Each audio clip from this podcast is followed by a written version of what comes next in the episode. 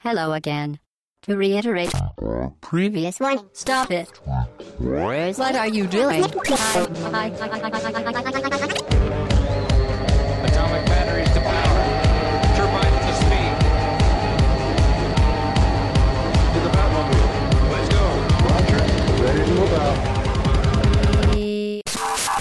Hello again, très chères auditrices et très chers auditeurs. Bienvenue dans ce podcast 185 de bagageaude.fr qui est un podcast thématique aujourd'hui. Thématique euh, sur euh, la fan trad en fait, tout simplement. Et ouais, les traductions amateurs. Voilà, traduction Les amateur. non-initiés. Pour les non-initiés, oui, il fallait traduire. Et pas Fran trad qu'on a pu le. C'est ça. Voilà, vous l'avez reconnu. Fran, c'est pour autre chose. Fran, c'est pour autre chose. Réfléchissez bien à ça, vous avez la réponse peut-être à la fin du podcast. C'est ça. Vous l'avez reconnu qui est avec moi aujourd'hui, donc Hobbs. Et salut euh, Fatch. J'allais dire salut Chine, mais non. Bah c'est- oui, non. salut Fatch. Non, c'est, c'est- non, Chine, non, on n'est pas là. Salut tout le monde aussi. Salut tout le monde, tant qu'à faire. Alphonse, Salut Fudge, salut tout le monde. ça va Tout va bien? À la Sklar. À la Sklar C'est quelle langue ça? C'est l'allemand. C'est l'allemand, oui. Et on a un invité aujourd'hui, Jumpman. Bonjour. Bonjour Jumpman. Ben vas-y, présente-toi un petit peu. Euh. Et Parce qu'on on présente pas les invités. Bah allons-y. hein. C'est mais comme vous voulez, non, moi ça m'est égal. euh, donc, non, vous savez bien que Jumpman est là pour parler de traduction euh, faite par des fans. Qui Euh, s'occupe d'une traduction. Ouais. voilà. Il paraît. Je fais beaucoup de choses euh, autour du jeu vidéo et en particulier, euh, je me suis euh, donc euh, lancé l'année dernière sur euh, la fan trad, comme ça, euh, sans avoir d'expérience euh, sur les fan trad. Euh, Comme tu disais, tu faisais déjà pas mal de choses dans le, dans le jeu vidéo. Enfin, te- par exemple, tu es compositeur. Enfin, euh, Arrangeur, un peu de musique. arrangeur voilà, de arrangeur. musique de jeux vidéo, puis euh, je fais un petit peu des petits trucs sur puissance Nintendo aussi. Je sais pas si on a Ouais. le droit de citer. Ouais, vas-y, vas-y. y a pas de sûr. Et puis donc, euh, effectivement, je me suis lancé l'année dernière dans la fan trad d'un jeu qui me tenait vraiment très très à cœur. Et je me suis lancé comme ça. Enfin, il y a des raisons, mais j'y reviendrai peut-être après. Sur ouais, euh, la trad de Mother 3 en français. Un petit jeu. Qui me euh, fait bien plaisir. Un petit jeu fort Un petit sympathique. truc indé sorti. Voilà, un dé, c'est pas très connu. euh, Le meilleur. RPG de Nintendo, t'es d'accord hein Eh, je préfère peut-être Earthbound quand même. Ah ouais? Ouais, c'est. De toute façon, il y a débat aussi en effet de, des Ouais, il y, a- hein. y y un gros débat Il y là-dessus. ouais. deux écoles. Jumpman, c'est en rapport à Van Halen ou pas du tout? Non. C'est en rapport avec Mario. Ouais, c'est- Oui, je sais. Monsieur est fan de l'OM, faut préciser. oui, mais faut, oui, voilà, faut préciser. Euh, eh ben, hop, je vais te laisser la parole pour euh, présenter un petit peu parce qu'on parle de fan trad et donc on parle de traduction amateur Ouais, faite par des fans. C'est ça. Et chaque semaine, euh, si vous nous suivez, euh, on a un petit refrain qui vient souvent, c'est attention, il faut parler anglais. Et oui, si vous ne parlez pas anglais, vous ne pouvez pas tester les, les, les jeux parfois qu'on évoque. Et parfois, il faut attendre deux mois, trois mois, six mois, un an pour qu'une traduction arrive. Certains jeux, Voire jamais. et c'est ça. Et certains jeux plus modestes, la traduction n'arrive jamais, elle passe à la trappe. Et donc pour ces jeux-là, on n'a pas beaucoup d'alternatives. Bah, en général, on attend, on attend euh, le, le plus longtemps possible euh, d'essayer de voir si euh, quelque chose peut arriver. Et euh, malheureusement, eh ben, parfois ça n'arrive jamais. Dans ce cas-là, on se tourne vers ces traductions amateurs qui sont faites par des passionnés, hein, puisque euh, on est, euh, on, a des gens qui vont avoir apprécié le jeu et qui vont essayer de, de proposer aux autres, de faire découvrir ce titre aux, autres. Donc euh, aussi, autre alternative, on peut apprendre la langue, mais c'est plus, faut avoir, un, faut s'investir un peu plus quand même. hein. Je sais que beaucoup de gens qui sont dans les, qui font des études de, de par exemple LEA, enfin les études, de langue, font ça en général pour pouvoir essayer de suivre leurs animes ou euh, voir le- leurs jeux favoris, euh, essayer de les comprendre. Mais on n'a pas tous euh, cette possibilité-là, donc Non. forcément pour les autres, eh ben on essaye de, de récupérer ces fan trad. Alors on va rentrer, on va essayer de ne pas rentrer dans un débat de l'ordre de la légalité de la chose. Ce qu'on souhaite dire avant toute chose, euh, avant même qu'on commence ce podcast et qu'on aille plus euh, vers l'avant, c'est qu'on aurait aimé acheter ces jeux dont on va Ah, parler. clairement. c'est voilà, c'est C'est moi, je, je donnais. euh, bah, D'ailleurs, j'ai acheté en japonais les jeux, le jeu, mais oui, voilà. fois on veut acheter ces jeux-là euh, pour vous prouver notre bonne foi. euh, notamment, on a Fudge voilà, qui, a, qui a le, qui a le jeu sur l'étagère. Sous blister. Sous blister. Sous blister. Moi, là, tout à l'heure, je vais vous parler de Chrono Trigger, euh, qui est jamais sorti sur Super Nintendo euh, en Europe. En Europe. Est-ce qu'il est sorti de ta boîte J'aurais aimé le faire autrement qu'avec une fan trad, euh, mais c'était pas possible à l'époque. C'est pour ça que, par exemple, j'ai ramené Alors là, ouais. Vous avez la version télé de. le jeu. non, on n'a pas la version télé. Le jeu sur sur. DS. Sans blister. que je- ouais, il est pas touché. euh, Je l'ai aussi. Je, Hmm. je l'ai même pas lancé euh, sur DS malheureusement. Mais du coup, c'était pour voilà pour euh, pour donner un Il peu de sous aux éditeurs pour dire que euh, on peut le trouver quand même euh, aux US. oui, aux US, de oui, mais façon si tu veux assez, acheter en Europe dans les boutiques, sur, dans, des, Oui, dans une rue. c'est beaucoup beaucoup plus compliqué. Ah oui, c'est beaucoup plus cher. clairement. Voilà, donc euh, aujourd'hui, nous, on aimerait bien, on aimerait bien avoir ces jeux-là, mais on ne peut pas. Donc, euh, on va revenir sur ces traductions-là quand elles sont la seule alternative et euh, essayer de, revoir euh, un peu bah, tous ces jeux, euh, la, façon dont on peut les aborder.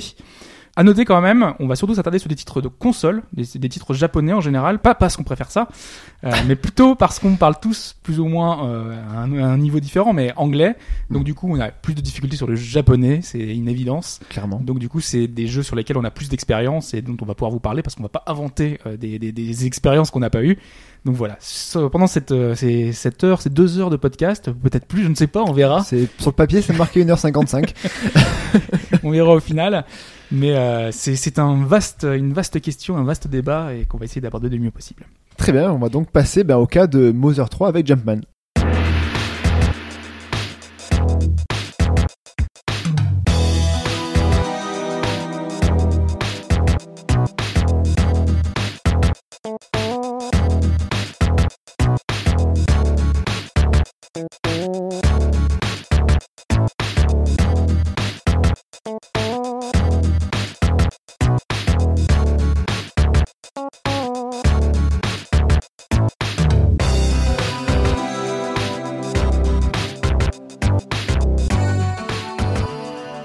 Alors Jumpman, euh, tu es, tu l'as, tu l'as- comme tu as dit en introduction, tu as gravité un peu autour du, du jeu vidéo et tu t'es lancé il y a un an donc dans la traduction de française de Mother 3. Oui. Alors, il y a un petit peu moins d'un an, en fait, puisque euh, en réalité, j'ai rejoint un projet. J'ai pas euh, lancé ma fantrad à moi. D'accord. J'ai rejoint un projet, mais euh, un projet qui était euh, géré par des personnes qui, en fait, n'avaient plus vraiment le temps.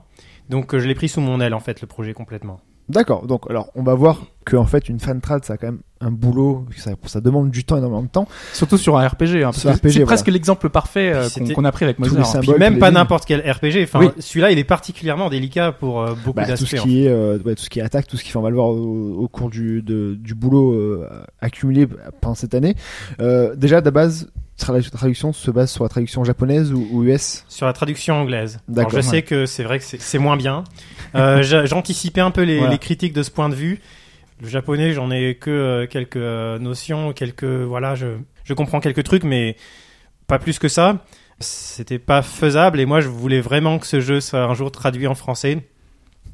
Et Surtout c'est disais- une date symbolique. On est quand même. ah euh, oui, mais c'est un peu, c'était pas voulu à la base, mais je me suis dit, ah là là, le 20 avril, ça, ça Ouais, ouais. 10 ans de Mother 3, ce serait tellement bien si on sortait là. Et donc j'ai, on a, on a fait en sorte, mais on n'a pas tellement forcé au final. Voilà. Donc, la traduction US qui a quand même été euh, bah, une des plus On célèbres. peut peut-être revenir sur le jeu pour expliquer Ouais. pour ceux qui ont pas Voilà. suivi Mother ce que c'est euh, rapidement. hein. D'ailleurs, je voulais quand même placer que c'était justement aussi parce que la traduction anglaise est particulièrement très réussie, Mm. malgré ce que dit son créateur, qui dit, wow, mais Et Il est quand modeste, on voit certaines traductions, je pense qu'on peut dire que c'est une, une très Et bonne traduction maintenant. donc je me disais que je pouvais ne pas avoir trop de scrupules à le traduire à Ouais, partir bah de l'anglais, vu, vu- vu- Ouais, il a fait un boulot assez. Donc Mo- Mother pour la, la série Mother, c'est Mother 3 donc euh, que, qui est connu du coup. euh, on connaît plus particulièrement maintenant en Europe euh, Mother 2 qui est Earthbound et Mother 1 qui est Earthbound euh, Beginnings. qui sont sortis sur la console virtuelle de la Wii U Et sur 3DS maintenant. et sur 3DS. Maintenant, c'est vrai qu'on peut jouer dessus Eh et ça c'est ça c'est Les les deux? Non, juste, pro- juste le 2. que le 2 Ouais. pour l'instant. Enfin Ouais. le Earthbound quoi. Earthbound, ouais. Ouais. Qu'on avait euh, déjà parlé dans un podcast, hein, si vous Tout voulez à fait. c'est a- une des séries cultes de chez Restez en Nintendo. anglais. bah oui, en anglais, Restez oui. en anglais. Oui, reste en anglais. Bah un jour peut-être une fan trad aussi. On sait jamais. Un jour t'as un peu de temps, non? Bah, la fantrad de Earthbound existe Elle déjà. existe déjà, ouais, ouais. je sais, je Je sais. pas. Mais euh, du coup, donc Earthbound, voilà, ce, c'est- déjà, il y a pas mal de personnages, pas mal de références euh, Sorti en culturelles. 2006, Ouais, on est un peu 2006. rappelé. Bah, 10 ans pile. Ouais, 10 ans. Euh, sur Game Boy Advance, parce que Earth- enfin, Earthbound c'était sur, sur euh, SNES. Super NES. Là on passe sur un jeu mobile. Enfin mobile. Console Portable. euh, portable, voilà. On va faire gaffe aux, aux- aux mots quand même. Euh, mobile, c'est pour dire avant on disait mobile quand on était sur oui, une oui, console mobile, portatif, on se baladait. euh, euh, voilà, ouais, téléphone sans fil. per- Non, euh, on va pas s'é- s'éloigner. Non, en fait, Mother, donc le, le- le jeu n'est jamais sorti, alors que le ni même aux, aux USA non plus. Ouais, parce que eux ils ont eu le, ils ont eu le second quand même. Ils ont eu le second, ouais. Donc Je pense que c'est pour eux le grand scandale. Ils ont eu le second qui était euh, super bien pour eux, qui a été bien noté, Ouais. qui a eu euh, vraiment une presse euh, qui était euh, dithyrambique.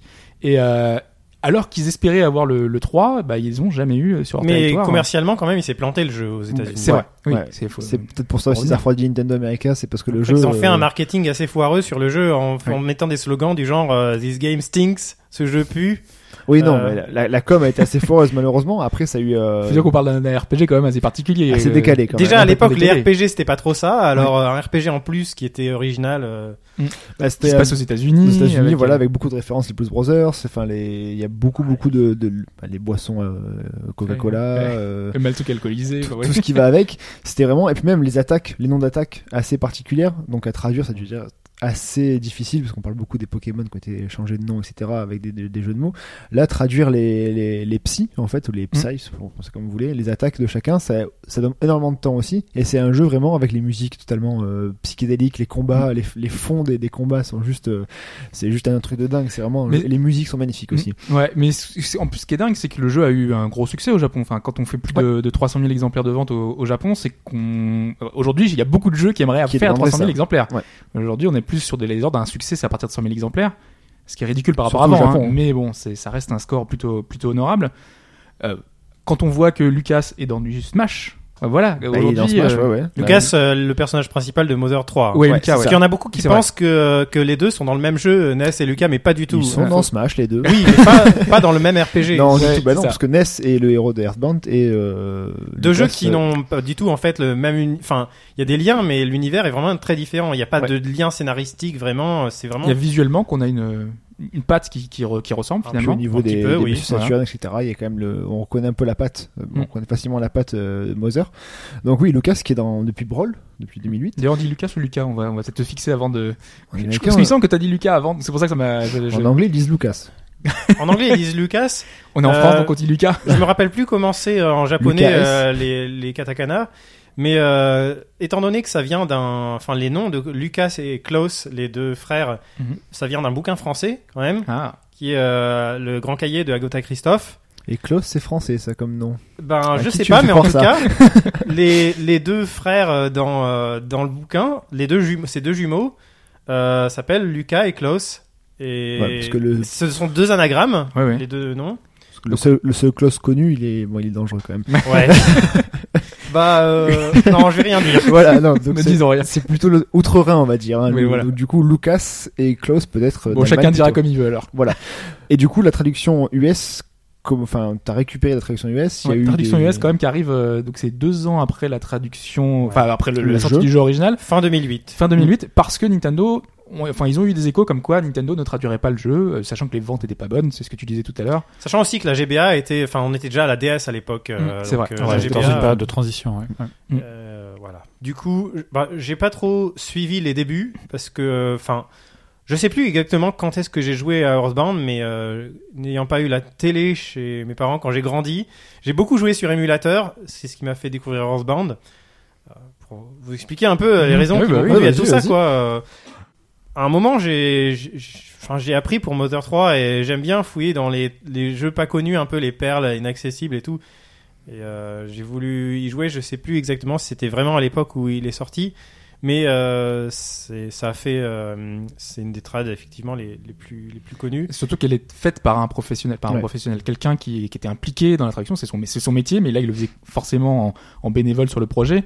Ça a duré deux ans. Ils ont estimé le coût à plus de 30 000 dollars si ça avait été fait par un professionnel. C'est pour dire à quel point le projet était un projet d'ampleur. Donc euh, D'ailleurs, il y a un article sur, euh, sur euh, Ars Technica euh, qui, qui revient un petit peu sur cette, euh, sur cette traduction, donc euh, je vous encourage à aller voir. De toute façon, cette traduction est assez connue, donc euh, il y a vraiment beaucoup de, de, de matière.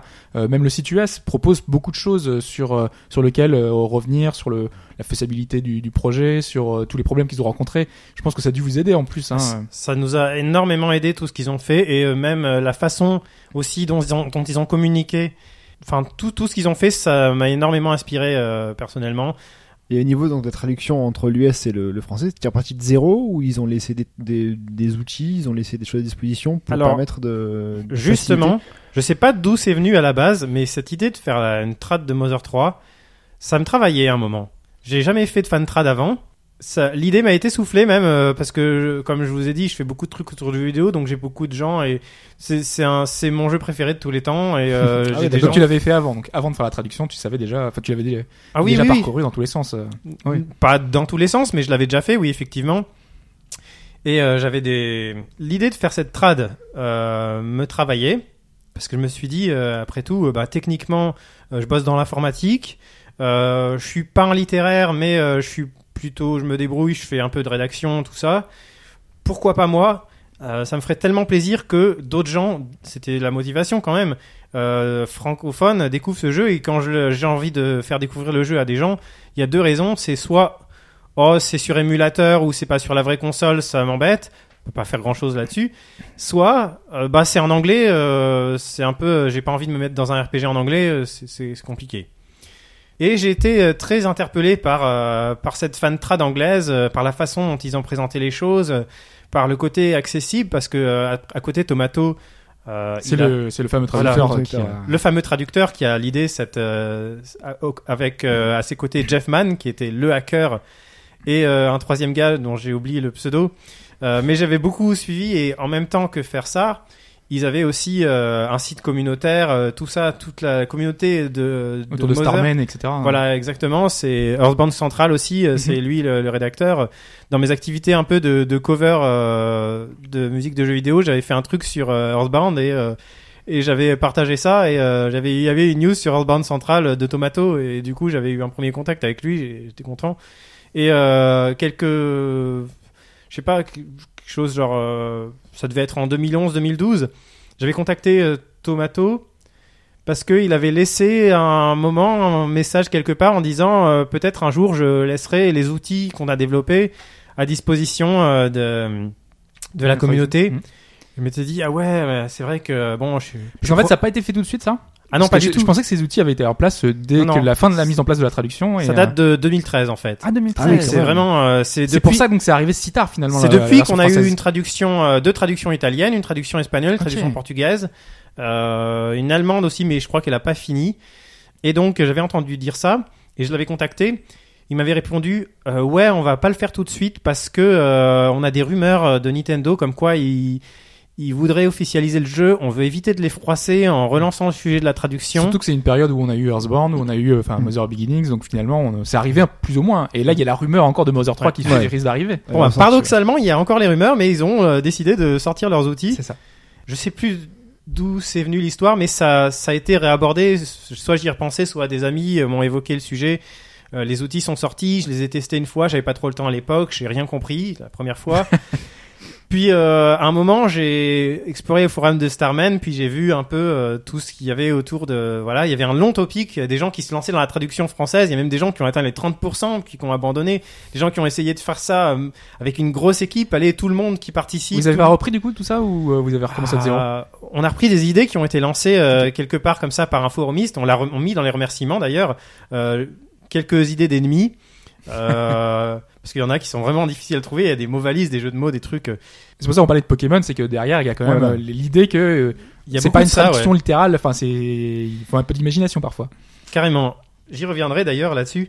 Et euh, j'ai laissé un message parce que bah il y avait eu toutes ces discussions et puis euh, plus rien pendant six mois. Vous savez ce que c'est les topics euh, dans Oui. les forums.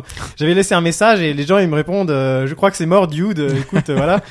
Et puis je me disais je vais pas me lancer sur une feuille blanche quand même ça ça fout les jetons. Puis j'ai laissé un message et puis euh, j'ai laissé tomber le truc. Combien combien de, ca- enfin, de, de caractères, de lignes, Ouais, de, choses dans le dans le projet pour dire tu dis ça fait les, ça fout les jetons, on a un truc aussi. Alors euh, le script principal qui Ouais. consiste en- c'est les dialogues. Ouais. Il y a 6500 dialogues. Ouais. Ça va. Euh, Si peu. Je crois que ça équivaut à peu près à un bouquin de 200 ou 300 pages, quelque chose comme ça. Ouais. Donc un mec qui traduit des bouquins, il trouvera pas ça énormissime, mais bon, quand on fait ça dans son temps libre, c'est vrai que. Quand même. Du coup, faut, en plus, faut adapter les jeux de mots, faut adapter les. Donc il y a ça. Puis il y a plein de euh, problèmes, on les va venir euh, bah, je vais vous passer les problèmes de taille, les Ouais, trucs. ouais, ouais. Donc il y a aussi donc euh, les, les textes de combat, c'est un gros pavé aussi, énorme, il y en a des centaines.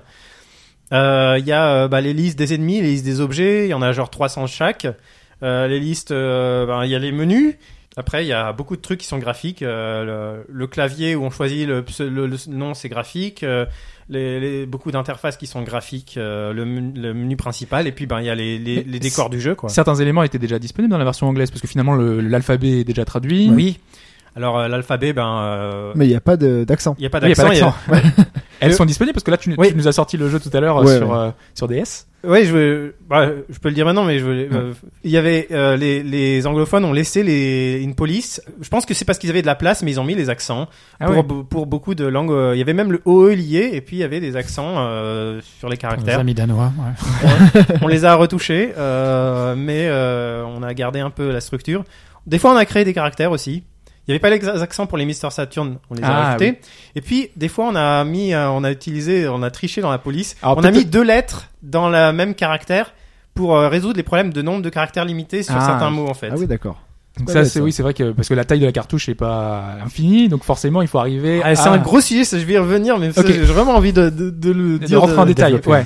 Euh, T'as évoqué les Mister du coup- Saturn là, c'est les écritures de. En fait, il y a- on en rencontre une race extraterrestre Mhm. qui n'ont pas la même police d'écriture que nous. ouais, c'est genre euh, truc fait à main levée par Shigesato Itoi, les créateurs du Voilà. jeu. Ça. Tout ça pour dire, j'ai laissé un message sur ce forum. Et puis, euh, j'ai zappé le truc, euh, je sais plus si c'était les vacances d'été, un truc comme ça. Puis je suis revenu quelques mois après. Ah oui, non, je suis revenu quelques mois après parce que euh, j'avais des amis sur Twitter qui discutaient euh, Ouais, il y a une traduction espagnole, italienne de Mother 3, mais pas française, on va s'y mettre et tout. Et bon, bah, du coup, euh, je me suis dit Tiens, j'avais laissé ce message si je retournais voir. Et puis, bah, des fois, les, les, les notifs de mise à jour sur un forum, ça marche pas toujours très bien. Je suis retourné voir. Et effectivement, il y avait un mec, donc Lost in Dark, qui euh, s'est lancé sur la trad et qui a recruté euh, deux autres personnes. Et il m'avait laissé un message en MP que j'avais pas lu. euh, si tu veux nous rejoindre et tout. et du coup, quand j'ai relu ça, il en était déjà à, à 30%, quelque chose comme ça. Donc vous avez pu euh, participer Je me ensemble. suis quoi. dit, ouais, mais mince, euh, j'ai raté un truc là, faut vraiment que je rejoigne son équipe et tout. Ce serait, ouais, je- je- tel- tellement que j'en ai passé des nuits blanches à me dire, ouais, une traduction de Mother 3 et je vais participer, c'est génial, tout ça. Et je l'ai contacté. Et bah, bon, c'est vrai qu'il m'a mis longtemps à me répondre, mais il y avait une explication à ça.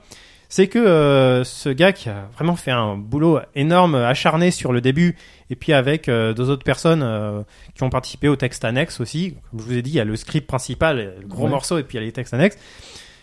Et ben, euh, ce gars-là, qui était le moteur du projet, eh ben, il s'est investi dans des études de classe préparatoire. Ouais, mais Ah moins oui. de temps du coup. hein. Et du coup, bah, Bon, quand je suis arrivé dans leur projet, On l'a pas vu pendant deux ans. Voilà. il m'a expliqué la, chose. Bah, c'était à la rentrée 2015, quoi. Enfin, c'était euh, genre octobre, mi-octobre. Et euh, ben, du coup, il, il m'a montré le script, il m'a montré les trucs. Et puis, euh, ben, à l'époque, euh, il se passait le- les fichiers par mail et tout à chaque fois qu'il faisait une modif. J'ai cherché un système pour déjà synchroniser. C'est un gros problème. Je me suis dit, voilà, c'est- c'est gigantesque. euh, je parle vraiment de mon point de vue parce que je sais pas comment il a abordé Ouais. le truc au début. Il a abordé d'une page blanche, c'est encore pire. Moi, euh, c'était vraiment quelque chose de considérable d'avoir euh, un début déjà fait. Puis euh, j'ai eu quelques contacts après avec lui. Bon, euh, il a suivi un peu de loin malgré ses études, mais ce qui m'a permis de me lancer dans le projet, qui était à 40-45% à l'époque au niveau du script principal, c'est que je suis pas parti d'une page blanche et je suis parti d'un truc qui était déjà fait. Alors lui, euh, il a une manière, euh, il avait une manière différente de travailler euh, par rapport à moi. C'est que lui, il faisait une première ébauche.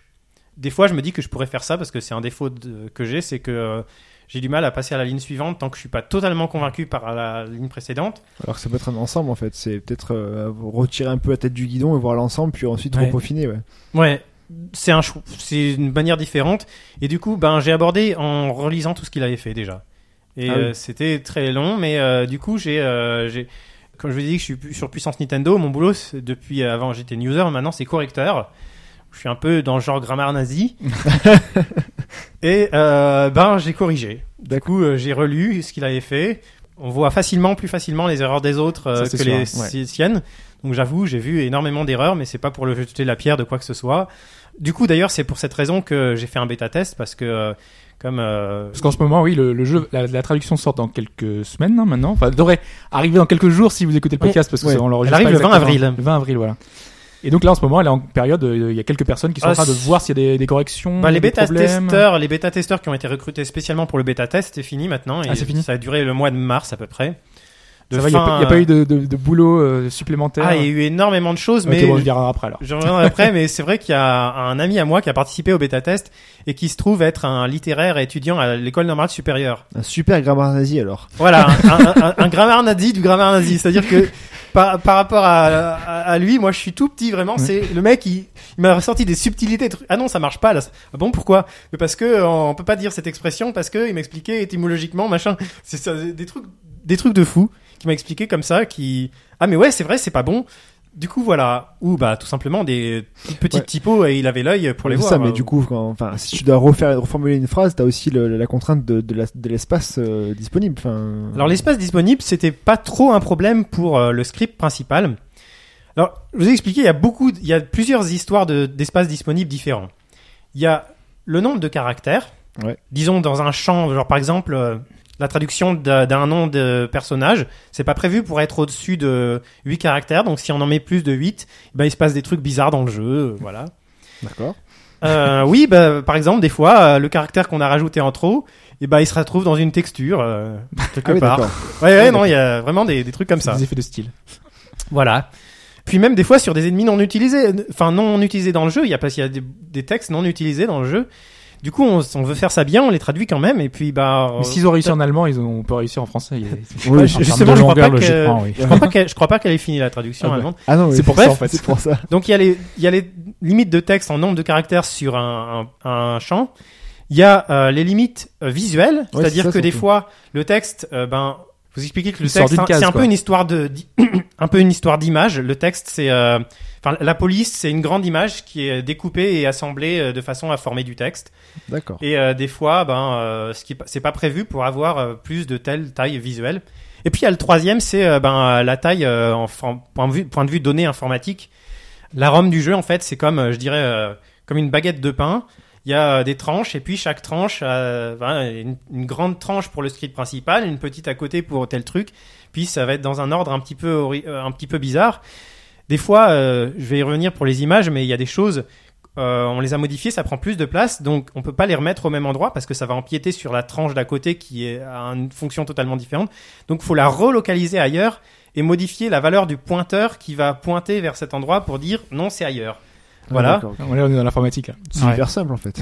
Bah, je- je- Oui, mais ça- oui, mais bon, oui. je pense que Ça s'est que la entendu, façon dont mais la vraie question, c'est- ça c'est- se comprend intuitivement un peu ou Oui, pas oui, du tout? oui, si, si, bien sûr. c'est Non, non, t'es obligé de toucher au code du jeu, t'es obligé de reprogrammer certaines choses parce que Euh, pas la, pas le code Pas du jeu. C'est, ah, c'est vraiment des valeurs de pointeurs, des trucs. On comprend pas la logique du algorithmique du, du jeu. Euh, ça, c'est un truc. C'est confiné à un endroit, on n'y touche pas. Enfin, alors il y a des hacks. Il y a aussi les hacks. On a hérité donc, comme je vous ai dit, en gros, c'est leur projet, mais avec euh, genre au lieu qui est euh, Je une parle de la traduction US. Ouais, le- Ouais. le, le, le- enfin, le- le- l'outil qu'ils ont laissé, c'est en gros leur projet en version, euh, version avec les outils qu'il y a avec.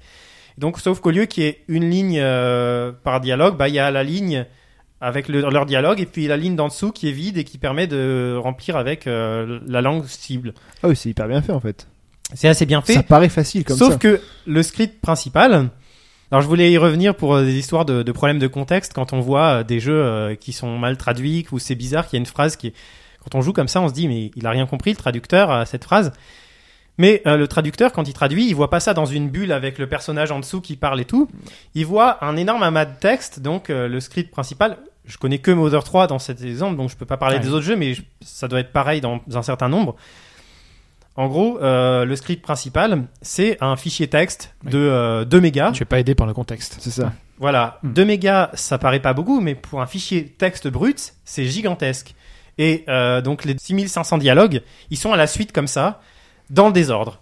Alors, Ah oui, c'est ça, c'est trop marrant. C'est c'est Je dis dans- je dis dans le désordre, mais c'est pas tout à fait ça. C'est dans une logique de room, c'est-à-dire chaque euh, bout de map qui est relié par un écran de chargement à un autre bout de map, c'est une room. Et donc il y avoir tous les dialogues de telle room euh, au même endroit, même s'ils sont à des espaces du jeu, enfin des, moments du jeu totalement différents, ils sont à la suite. Par exemple, si je prends un dialogue euh, typique de RPG, ça va être genre euh, au secours, j'ai perdu mes poules, est-ce que tu peux m'aider à les retrouver? Et juste en dessous, ça va être oh merci, euh, tu as retrouvé mes poules, je suis, je suis tellement reconnaissant. C'est pas vraiment un RPG, ça non. Ah, c'est notre débat. c'est notre débat. Il n'y a pas que dans Zelda qu'il y a des histoires de poules à retrouver. Hein. C'est le- la quête typique de niveau 1. Quoi. Ouais, ouais, mais c'est pas faux. Pas dans Mother 3. C'est pas le genre du jeu, mais Non. voilà. Donc euh, typiquement, euh, voilà des dialogues, euh, toutes les variantes d'un même dialogue, ou alors les versions selon t'as répondu oui ou non. Tu sais pas que c'est parce que t'as répondu oui ou non quand tu le vois. Tu sais pas qui le dit. Tu sais pas à qui il le dit parce que les personnages que tu incarnes dans le jeu ils changent. Des fois t'es tout seul, des fois t'es un enfant, des fois t'es un adulte, euh, des fois t'es plusieurs personnages à la queue leu quand tu joues dans le jeu. Donc euh, gros problème de contexte. En anglais le mot you ça peut être tu, Mm. ça peut être vous pour une seule personne qui vous voit, ça peut être vous pour le groupe. Tu sais pas et tu sais pas à qui il s'adresse et tu sais pas qui parle. Et là, à partir de là, eh ben, il Là- faut L'accord de l'adjectif est facile. L'accord de l'adjectif est un cauchemar, Euh, sachant qu'en plus que tu as des textes, genre par exemple euh, communs, genre par exemple, tu vas avoir un, le, le commerçant du village, il va tutoyer une personne, enfin parce que c'est pas seulement un commerçant, il a aussi sa vie dans le village. Il va tutoyer certains personnages qu'il connaît bien, il va en vous voyer d'autres. Et ben le problème c'est que quand il est dans son magasin, il y a qu'une qu'une phrase de dialogue qui sert pour tout. Ah Du oui, coup, quand t'es enfant, bah, tu lui parles et il peut pas dire qu'il te tutoie parce que du coup, il va tutoyer aussi euh, l'adulte qui vous voit. Dans ce cas-là, ben, t'essayes de mettre, que tu peux pas, que tu peux pas faire. bah, t'essayes de mettre une phrase neutre, genre par exemple, au lieu de qu'est-ce que vous voulez, tu mets qu'est-ce que ce sera, Ah oui. Ah ouais, pas bête. Ouais, ça. euh, genre euh, intéressé? Ouais, ça reste Ouais, Tu, poli, tu euh. te dis ouais, mais à la longue, c'est plus crédible. euh, phrase comme ça, nominale et tout, euh, bon. Et euh, C'est pour ça qu'on parle d'adaptation et qu'on parle pas forcément de traduction à la lettre. euh, Ah bah il y a pas que pour ça. Euh, bah alors après du coup l'autre problème typique ça va être euh, masculin féminin. En anglais euh, il y a pas trop. Pas on d'accord sait pas si euh, voilà je suis frustré et ou je suis frustré et eux si on sait pas qui parle. Alors heureusement alors là c'est un miracle aussi je sais pas pourquoi ni comment. Il y a des gens sur le web ils font des genres de solus par texte avec les dialogues du jeu. Comme Ah oui, ça Gamefax- à la suite Gamefax euh, en regorge de. Ouais, c'est- un bonheur, c'est c'est le, le truc qui m'a sauvé la vie. Tu cherches des fois ton Ouais. dialogue que tu comprends pas le contexte sur Google parce que tu vas pas jouer au jeu jusqu'à ce que tu le trouves, tu sais pas quand c'est. Et tu retrouves ce dialogue dans son dans ce contexte. contexte. ouais. Mais c'est une bénédiction. Bon, ça arrive qu'une fois sur deux, mais quand Ouais. ça arrive, t'es content. Alors, et t'imagines quand c'est un professionnel qui lui euh, enfin, fait un jeu qui n'est pas encore sorti, donc lui il a rien du tout. Alors Euh. justement, oui, euh, Tomato, il expliquait à, ce- à ce niveau-là que finalement, quand on fait de la fan trad, on a beau euh, galérer parce qu'on fait du hack et pas de la programmation, on n'a pas accès au code source, on n'a pas accès aux développeurs d'origine et tout ça, c'est difficile pour ça. Mais on peut jouer au jeu. Et c'est un luxe que les traducteurs officiels, en tout cas Oui, non, aux époques forcément. plutôt reculées, parce que maintenant je pense que ça a changé. Leur traduction, c'était euh, un gros fichier Excel et puis euh, il y avait la ligne euh, japonais, puis la ligne anglais ou français, et puis ils traduisaient comme ça, et puis ça donnait des fois des traductions médiocres. Il y en a dans les traductions officielles, ça Il y arrive. en a pas mal. Ah, FF7 Par Euh. exemple, oui, c'est la plus connue. La, le point- Ou Metal Gear, je crois qu'il y a une histoire de tirage d'oreille. C'était euh, le doublage surtout, ouais, ça. Ah, c'est un peu Ouais, différent. Le doublage, Ouais, mais c'est le pas texte. Ouais. Oui, bah oui. Le doubleur, Ouais, mais- il lit un texte. Ouais, mais il y a façon de lire quand même un texte. Hein. Ah oui, tu penses qu'en disant euh, tu- on se tire l'oreille d'une façon différente, ça aurait été plus crédible? Bah, c'est la voix quand même. Le, le, tu, tu- Il y avait un tout, ouais. Snake est décrédibilisé un peu quand même avec sa voix. Quand il dit une caméra de surveillance, excuse-moi, euh, bon bref, c'est c'est un autre débat. Je voulais revenir sur un truc que tu disais que c'est super intéressant, mais je sais plus ce que c'était. Peut-être tu vas me dire euh, juste avant. Tu disais. Euh, Sur l'adaptation sur, Oui, euh, l'adaptation. Le problème que j'ai eu quand, euh, en fait, j'aime pas partir d'une page blanche parce que du coup, j'ai pas d'expérience dans ce domaine, j'ai pas confiance en moi, et moi, quand je fais pas un truc dont je suis convaincu, ben, je suis vraiment gêné. Il y a eu des longues périodes pour j'ai l'impression que je faisais c'était absolument nul, hein. vraiment. Puis à des fois, ça me dit dans le jeu, ah si c'est pas si mal. Ou alors je me dis effectivement, le jeu effectivement c'est nul, et puis bon ben, je- Tu recommençais quoi. voilà. En général, c'est 5-6 Ça- jours après, tu, tu relis ton truc, tu fais Ah, bah si, finalement, Ouais, ça va. ça- ouais. c'est vrai que des fois, c'est souvent comme ça. Euh, mais euh, de manière générale, la grosse difficulté que tu as, c'est en fait, tu veux être euh, juste traducteur. Tu te dis, euh, le mec qui a fait le texte de ce jeu, c'est quand même Shigesato Itoi. Le mec qui a fait la traduction anglaise, c'est Tomato. C'est pas n'importe qui. Moi, à côté, je suis tout petit. Je suis rien du tout. Déjà qu'il y a deux niveaux, deux niveaux de traduction, il y a des pertes à chaque fois, du japonais à l'anglais. Donc je me dis, faut vraiment surtout pas que je mette du moi dans la traduction. Faut que je traduise comme ça, exactement comment c'est en anglais. Je fais l'équivalent exact en français. Surtout, ne pas euh, entacher le truc par ma propre personne. Vraiment faire le truc exactement. Puis, au Donc, bout T'as d'un- pas mis du corbier dans ta. puis au bout d'un moment, au bout d'un moment, tu te rends compte que c'est c'est pas possible. Bah non, c'est pas. Tu te rends compte que c'est pas ça sonne possible. creux après, ça sonne faux. Bah, ça sonne en fait. Tu quand tu fais ça, euh, tu édulcores le texte. En fait, tu l'aplatis, tu le rends euh, banal. Et puis, euh, il y a des trucs qui sont pas traduisibles, notamment le style. Un gros problème que j'ai eu, bah déjà parce qu'il y a le contexte, on sait pas qui parle, comme je vous ai dit, c'est que les personnages, ils ont un peu chacun leur, euh, leur euh, style de, de langage. Typiquement, la princesse Kumatora, contrairement à ce que son nom indique, c'est ça qui est marrant, c'est que c'est une princesse, mais en fait, elle a un langage euh, hyper euh, vulgaire, euh, décontracté et tout. Euh, je vous avoue que s'il y a un truc dans la traduction dont je suis peut-être un peu moins satisfait que le reste, c'est d'avoir rendu ce genre de choses. Probablement aussi pour des problèmes de contexte. Dire que Kumatora, des fois, elle va parler un peu décontracté, vulgaire, puis des fois, elle va parler normal, voire un peu bien. J'ai l'impression que je suis le seul. les- les- tous les gens qui ont testé la trad, ils m'ont dit bah non, ça passe très bien et tout. Moi, euh, je suis un peu plus chagriné. Elle devrait tout le temps être en, en train de parler mal, c'est ça? Non, mais euh, des fois, euh, t'as des genre t'as des mots en anglais. euh, ça fait ça fait ça fait courant en anglais, mais en français, quand tu le traduis, ça fait un peu soutenu. Ah ouais. Enfin, en, en français, t'es gêné parce que typiquement, par exemple, les questions, tu te dis euh, la traduction, la question, si t'inverses sujet et verbe, ça fait trop soutenu. Si tu mets est-ce que, ça fait trop long et pompeux. Et si tu mets euh, normal avec un point d'interrogation, ça fait trop familier. Je trouve, Ah des ouais, fois, il y a jamais le bon truc, il y a jamais le. Du coup, c'est difficile de trouver le bon ton. Et donc, c'est là que finalement, euh, c'est pas un travail juste de, de re- recalquer ce qu'il y avait avant. C'est vraiment un travail aussi créatif. T'es obligé de le faire ce travail. Alors, je l'ai fini par le faire et j'ai fini par le faire quand même de bon cœur parce que au bout d'un moment, on prend confiance et on arrive à le faire. Je vous dis là, c'est un problème de, de traducteur euh, débutant, mais je pense que j'ai énormément euh, progressé là-dessus. Mais de toute façon, la fan trad, c'est ça en général. C'est des gens qui se lancent, qui n'ont pas forcément d'expérience Bah, derrière eux clairement. et qui veulent montrer que le jeu, euh, bah, toutes les qualités aux autres, quoi. Donc, euh, c'est des jeux qu'ils aiment bien. Le but ouais, non, Ouais, d'une c'est patrade, c'est juste de, de, voilà, de traduire pour quelqu'un Ah. pour que le maximum de gens, de gens puissent y jouer Ouais. sans pour C'est autant. tradition par un fan, par quelqu'un qui a développé Voilà. un intérêt particulier pour un Clairement, jeu. et mais qui, il euh, y a des gens qui sont là depuis des années et qui Oui, font des fan trad. Typiquement, le Ah oui. traducteur de Earthbound, c'est un mec avec qui j'ai eu un contact. Alors voilà, je voulais le dire aussi. De mon point de vue de, comment ça s'est déroulé pour moi, j'ai eu énormément de chance et ça s'est énormément bien déroulé pour moi parce que j'ai l'impression que c'était fait pour moi parce qu'en fait c'était difficile mais jamais inaccessible. Il y a des trucs qui étaient inaccessibles à un moment et puis j'ai rencontré les bonnes personnes au bon moment qui m'ont permis de passer euh, ces obstacles. Bah, c'est l'avantage d'avoir une que- grosse communauté comme celle de, de Mother derrière, Ouais. euh, Je même en France. Hein. Et active en plus. Je parle beaucoup de, de moi-même, mais parce que j'ai été euh, sur la plus grande partie du projet, le mec impliqué pendant. Donc, je vous parlais de cette longue partie de traduction du texte où j'ai été un peu tout seul. Et en plus, j'ai ouvert le blog et le Twitter, j'ai été tout seul pour faire ça. C'était un peu aussi pour trouver des gens hein, pour que j'ai fait ça. Et typiquement, euh, ben euh, là maintenant, on est deux à être actifs. Donc il y a Florian et moi. Florian qui est venu à la base parce qu'il est graphiste. Il travaille dans le jeu vidéo. Il est très bon euh, là-dessus. Il, est graphiste et en plus, il fait un peu de fan trad aussi de son côté. Il a une expérience. Du coup, on est deux. Et aussi, j'ai rencontré l'une des personnes qui a travaillé sur la fan trad de Earthbound, qui est un vieux routier de la traduction, qui a une sacrée expérience, surtout, notamment bah, en traduction évidemment et en hacking. Et c'est là qu'il m'a appris énormément de choses, cette histoire de, de, de changer, de relocaliser les éléments. Je l'avais lu sur internet, mais ça me parlait chinois, mais comme il m'expliquait comment, enfin, il m'a pas forcément tout expliqué, mais il y a des choses que j'ai comprises. Euh, il m'a donné des bons outils. Il m'a montré que, par exemple, quand j'ouvrais la ROM avec euh, Tiles Molester, qui est un outil d'éditeur euh, visuel, bah, j'ouvre la ROM, puis je la parcours, et puis dedans, et ben, je vois les images. Genre comme si, je, vois à l'intérieur de la ROM, quoi. C'est passionnant. Alors après, il y a deux types d'images. Il y a les images non compressées et les images compressées.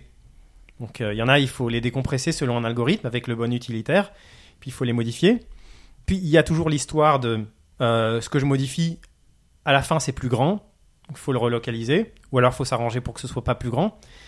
Pour les images, pour ça il y a deux situations. Si l'image elle est pas compressée, bah plus grand ça veut dire bah j'ai fait une image plus grande visuellement. Pour les images compressées, ça veut dire j'ai modifié l'image, elle est devenue plus complexe, mais même si elle est de même taille, quand je la compresse, elle se compresse moins bien, donc elle est plus grande. Ouais, c'est assez compliqué là quand même. Là, c'est ça relève du. Est-ce que c'est est-ce que c'est compréhensible de la façon dont j'ai dit peut-être quand même? Oui, oui, non, mais c'est c'est c'est- Voilà, vous vous rendez compte que des fois quand vous par exemple quand c'est pareil que le zip hein, quand vous mettez des fichiers dans un zip bah, selon le type de fichier, ça se compresse moins bien selon ce qu'il y a dans le fichier. Ouais. C'est un peu de la, de la, de la science inexacte. Enfin, faut vraiment comprendre comment fonctionnent les. les Enfin, d'ailleurs, c'est de la science exacte, c'est de l'informatique. que Oui, c'est- la science simplement exacte, la, mais- la densité de, de- de mais- certaines choses. Mais du point de vue de, enfin, même de mon point de vue, c'est euh, c'est de la sorcellerie, quoi. Le fait que, euh, enfin non, j'ai un peu, euh, j'ai fait de l'informatique, j'ai étudié ça, mais euh, pour un cas à l'autre, des fois, quand on rajoute un petit truc à, à la noix dans un dans un graphisme, euh, ou, ou même on, on enlève des trucs, on se dit, mais ça doit être plus simple maintenant, ça doit se compresser mieux, et ben non, pas du tout. Donc, euh, Ah, ça ça, ça, l'expérience et au bout, d'un moment, enfin, je suppose que tu as trouvé les, les, les techniques pour réussir parce que Ouais, sinon, ouais, ouais, mais. euh, Et tu disais que le, le- la personne qui avait travaillé sur Earthbound t'avait euh, enfin aidé en tout cas Oui. pour la technique euh, et j'imagine qu'il a aussi il a aussi dû t'aider pour euh, finalement euh, essayer d'homogénéiser euh, le- la traduction globale non? Vous avez Alors, c'est très intéressant parce qu'en fait, lui travaille, et toujours actuellement d'ailleurs, sur sa propre traduction de Mother 3.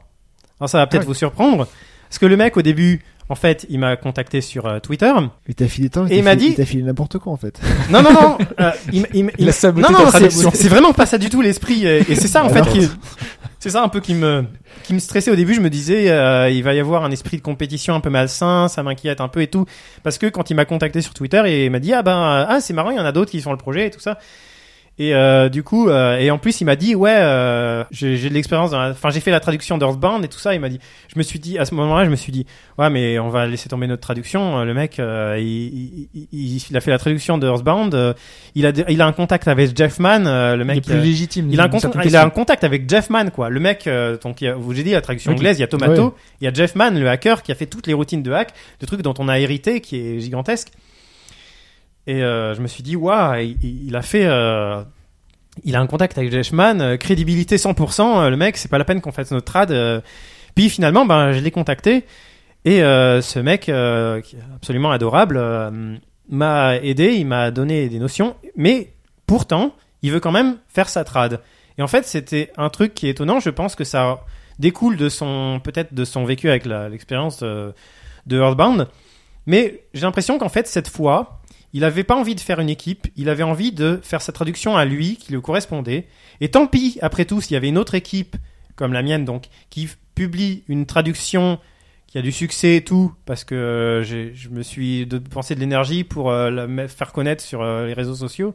Tant pis s'il y en a un qui fait une traduction populaire, moi je ferai la mienne pour moi et éventuellement et après je la distribue. Mais voilà, il voulait faire sa trad. Et dans un sens, tant mieux, parce que ça arrive fréquemment Oui. qu'on ait finalement plusieurs traductions pour un, Oui. pour un jeu, et les gens choisissent en fonction de leurs affinités, de leur, euh, de celle qu'ils trouvent la plus adaptée, ou, euh, Et je pense qu'on va d'ailleurs être beau joueur et quand il sortira sa trad, et il est tout seul pour la faire, il prendra un peu plus de temps. Et ben, on- parce que ça a été rapide pour vous, finalement, c'est Ah ouais, c'est- un, c'est un, ça a été rapide, mais par rapport à la traduction de Mother, de Mother 3 en anglais, nous, une partie du travail qui était déjà faite quand Ouais. même. Ouais, une ça, partie ouais. du travail, euh, les hacks, ils ont fait tout un système énorme pour, j'y reviendrai après, c'est encore un sujet, les articles. Les articles devant les noms d'objets et de monstres. Ah bah oui, ça c'est. Une, un, les, Ouais. le, la. Ça, on avait eu l'occasion d'en parler justement dans le podcast sur la localisation Ouais. avec euh, avec euh, Thierry euh, Bégaud de, de World of Magic et qui nous expliquait justement que c'était sa, sa hantise sur les notamment les hack and slash. Enfin, il y avait il y avait plein de choses qui faisaient Le que c'était très compliqué. le- Voilà. Et, et en anglais, ils ont fait ça, et euh, enfin, ils ont fait un système de hack. Et donc, du coup, il y avait les articles, et du coup, on a rajouté des choses, nous. On a rajouté euh, les féminins pour euh, certains, certaines choses. Euh, on a rajouté aussi, euh, il y avait une histoire de euh, du texte de démarrage d'un combat. Selon qu'il y a un ou plusieurs monstres, il fallait qu'il y ait un pluriel. Heureusement, eux, ils avaient rajouté un truc, c'était and his cohorts pour euh, dire que c'est un mec et ses acolytes, euh, un ennemi et ses acolytes. Et heureusement, le his, eux, en anglais, il se trans... des fois c'est her, alors que nous, c'est pour acolyte, c'est toujours c. Ouais. Mm. Donc un cas, un des cas rares où c'est plus compliqué en anglais qu'en français. du coup, on a réutilisé euh, d'une certaine façon la complexité pour résoudre un autre problème qui était euh, le attacked en anglais, qui en français se- s'accorde, alors qu'en anglais c'est toujours ed à la fin. Mm. Attaque e ou attaque ent. Du coup, il y a des textes, euh, ben, il y a des textes de combat. alors encore en combat, on sait toujours pas.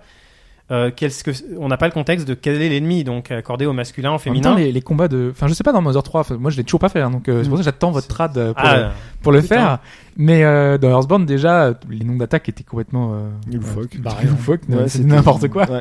Là-dessus, Donc, euh, je pense que c'est hein. peut-être un peu moins n'importe quoi dans, moins. dans Mother 3 quand même. Vous n'êtes pas Attack. amusé euh, à renommer exprès pour. euh, Ah, euh, bah si, mais euh, c'était pas non plus euh, hyper. euh, Enfin, je veux dire, des fois, là, souvent, c'est c'est littéral, quoi. C'est c'est pas forcément le plus compliqué en termes de Tu vas trad. pas me dire que t'as pas mis un ou deux easter eggs Oh. Bon, allez, rendez-vous dans quelques jours. c'est ça quoi.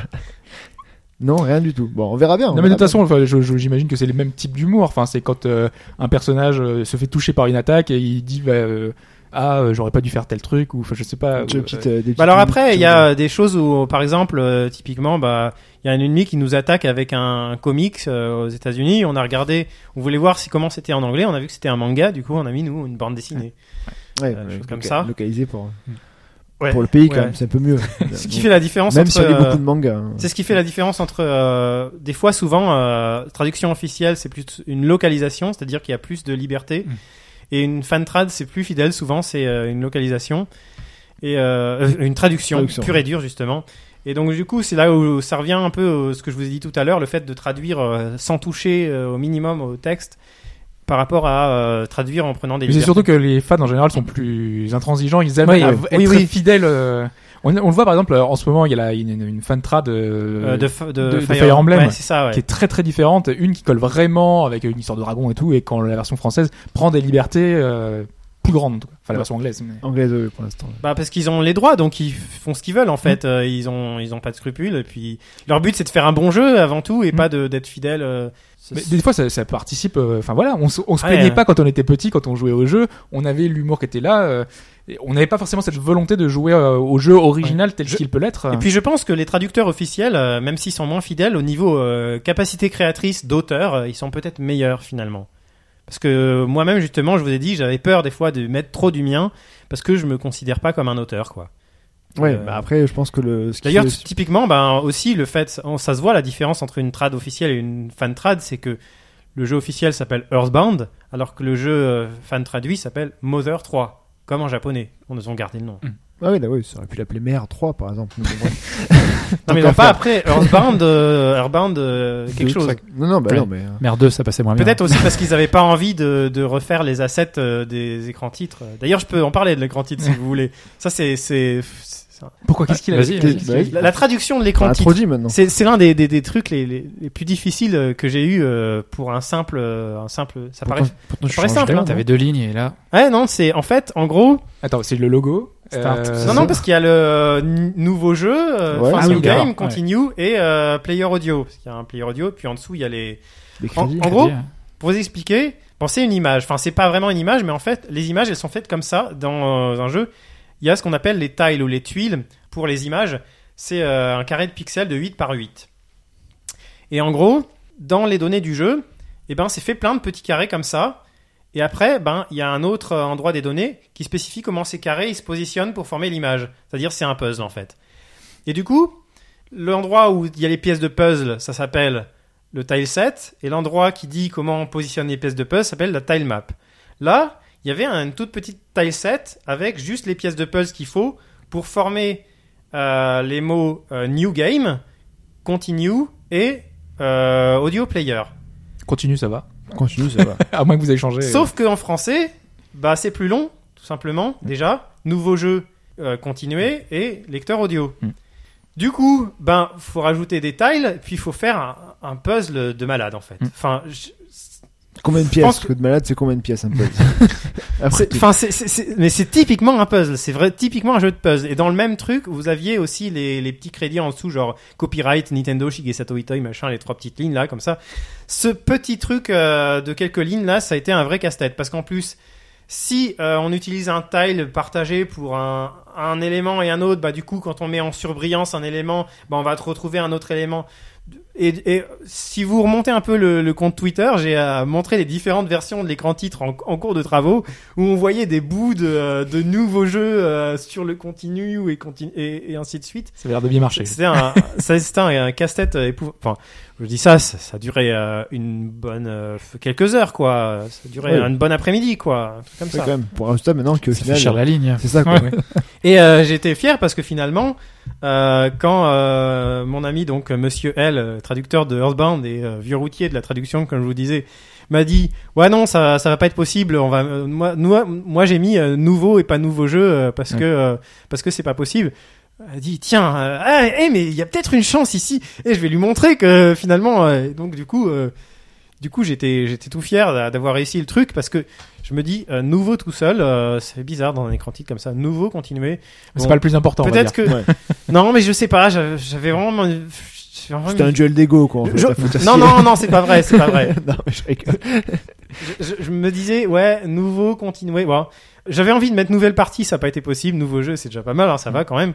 Euh, sachant que donc, tout ça c'est graphiste, hein, faut, Mm. faut- graphique, faut les dessiner les lettres, tout ça c'est c'est pas la police. euh, des fois aussi on a eu des problèmes, donc heureusement par la suite donc j'ai eu Florian pour tous ces problèmes de. Mais par exemple, le Monsieur Saturne, c'est une, c'est une, c'est pareil, c'est des, c'est des, des images en fait. L'écriture, la police d'écriture. Ça euh, fait partie de la police. Ouais. C'est enfin, enfin, il y a la il y a la police du jeu, puis après dans le dans le truc dans le vous voyez dans le, le script, on écrit les phrases, mais c'est pas que les phrases, c'est des phrases avec des balises. Donc il y a Mm. des balises qui vont dire euh, pause, donc pour, que ça fasse une petite interruption, ou alors euh, wait pour que ça attende que le joueur appuie pour défiler. Tout ça, c'est euh, les, tous les retours à la ligne dans le script sont manuels. Donc on a un utilitaire qui est bien, qui nous permet de voir qu'on arrive à la fin de la ligne.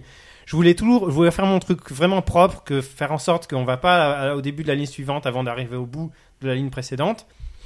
Que quand on appuie sur le bouton pour continuer le texte, ce soit pas en plein milieu de phrase, euh, que ce soit un moment où la fluidité du texte elle soit un minimum euh, bonne, que ce soit au moment où il y a une virgule, au moment où le texte, la phrase elle, peut se couper en deux naturellement.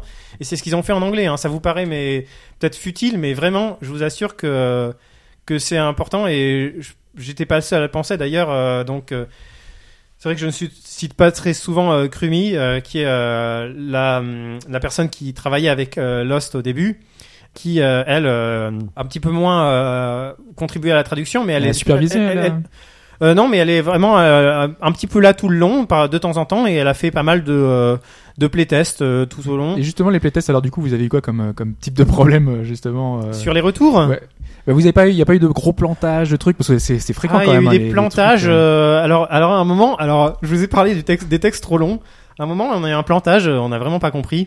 Phrase trop courte. Mais ça a donné quoi comme résultat à l'écran du coup? Qu'est- Qu'est-ce qui, euh, tu disais que c'est trop petit, mais c'est c'est- Euh, c'est que ça plantait, tout Ah, simplement. plantait? Le jeu plantait euh, sur un sur un, un texte. Dans un cas, en plus, c'était le cas. Vous voyez, quand on gagne un objet euh, en combat, mais qu'il n'y a plus de place dans l'inventaire, le jeu propose directement de soit De abandonner l'objet, soit jeter. Et c'est quand on disait d'abord non, je veux pas jeter l'objet, je veux choisir un objet dans mon inventaire à jeter, puis que on dit non, finalement l'objet dans mon inventaire, ça m'intéresse pas de le jeter, et qu'ensuite on disait, enfin c'est un truc, une, pro- une- un cas improbable comme ça qui plantait. Et euh, au lieu de jeter, j'ai mis voulez-vous jeter et j'ai remarqué que, enfin, j'ai testé et il y avait Ça plus de jeu, quoi. dans tous les cas, quoi. C'est incroyable, ça plantait plus. Euh, à partir d'un certain nombre de lettres. Et là, c'est opérationnel, du coup, enfin, là, il y a- le gros a été, Ouais, a été ouais, corrigé, donc euh, Ouais. ça, devrait, euh, ça devrait être bon, du coup, pour la sortie. euh. Mm. Il y a, il y a euh, alors comme les traducteurs anglais, il y a des problèmes qui sont rares, mais qui sont encore là. Dans la traduction anglaise, euh, il y en a, euh, sont très rares. Nous, euh, ils sont aussi très rares, mais peut-être un peu plus visibles. Typiquement, il y a un problème de euh, phrase euh, qui, genre dans les combats, phrase qui est partagée entre les personnages et les ennemis. Du coup, pour les ennemis, on met un article parce que c'est le quelque chose ou l'article qui va bien avec l'ennemi. Et quand c'est le personnage, eh ben il n'y a pas d'article. Euh, mais quand la phrase elle est partagée entre les deux, eh ben il y avait un problème, c'est que euh, quand on met qu'il faut un article, eh ben il prend l'article du monstre avec euh, le nom du personnage, par exemple alors, le Lucas. c'est resté ça.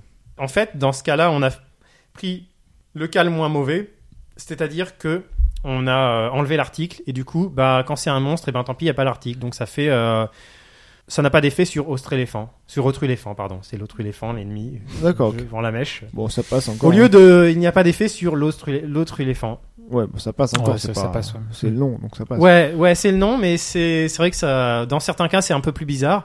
Mais euh, voilà, il y a des cas comme ça où on s'est creusé la tête et du coup, comme on a contacté quand même Jeff Mann euh, sur euh, nos travaux et, et Tomato aussi d'ailleurs, euh, qui euh, fait un live. À un moment, il fait souvent des lives. Il a parlé de notre trad, donc ça, ça fait très plaisir. Et euh, Jeff Mann qui m'a invité dans un dans un espèce de euh, de forum chat de développeurs où il y a d'autres développeurs de d'autres traductions, enfin d'autres traducteurs de Mother 3 dans d'autres langues. Et on s'est échangé des ressources de la même façon que du coup, d'ailleurs, le- j'avais échangé avec euh, Monsieur L, de Hmm. traduction d'Earthbound. Je lui ai filé d'ailleurs mon, euh, mon écran titre avec le Ah, nouveau jeu. il a il a Ah oui, je lui ai filé, oui, parce que attends, attendez, il, il m'a, il m'a quand même, euh, il nous a quand même apporté énormément d'aide. euh, Il nous a fait des, des- des- au début, quand je savais pas relocaliser, il nous a fait des relocalisations. Euh, Il y a des assets qu'il avait déjà fait ou qu'il avait récupéré des traducteurs portugais pour le, le knock knock knock qui se transformait en toc toc toc. Bon, c'est pareil en portugais, donc il l'avait récupéré. Finalement, après, il y a Florent qui m'a dit ah ben je peux mieux faire pour le toc toc toc, on va en faire un autre, des trucs comme ça. Bon, ces petits détails, euh, des fois. Quand t'es graphiste, le, le détail, ça, c'est oui, non, Euh, Du coup, voilà, on a, on a fait aussi des, des retouches dans les graphistes, dans les graphismes. Euh, beaucoup de problèmes aussi de, de, de taille dans les, dans les graphismes. Euh, aussi, des fois, euh, quand on modifie, quand, quand on modifie un, enfin, un, un élément graphique, et ben, il y a toute la map qui devient de couleur n'importe quoi. Donc, euh, ça arrive. ça, ça amène quand même.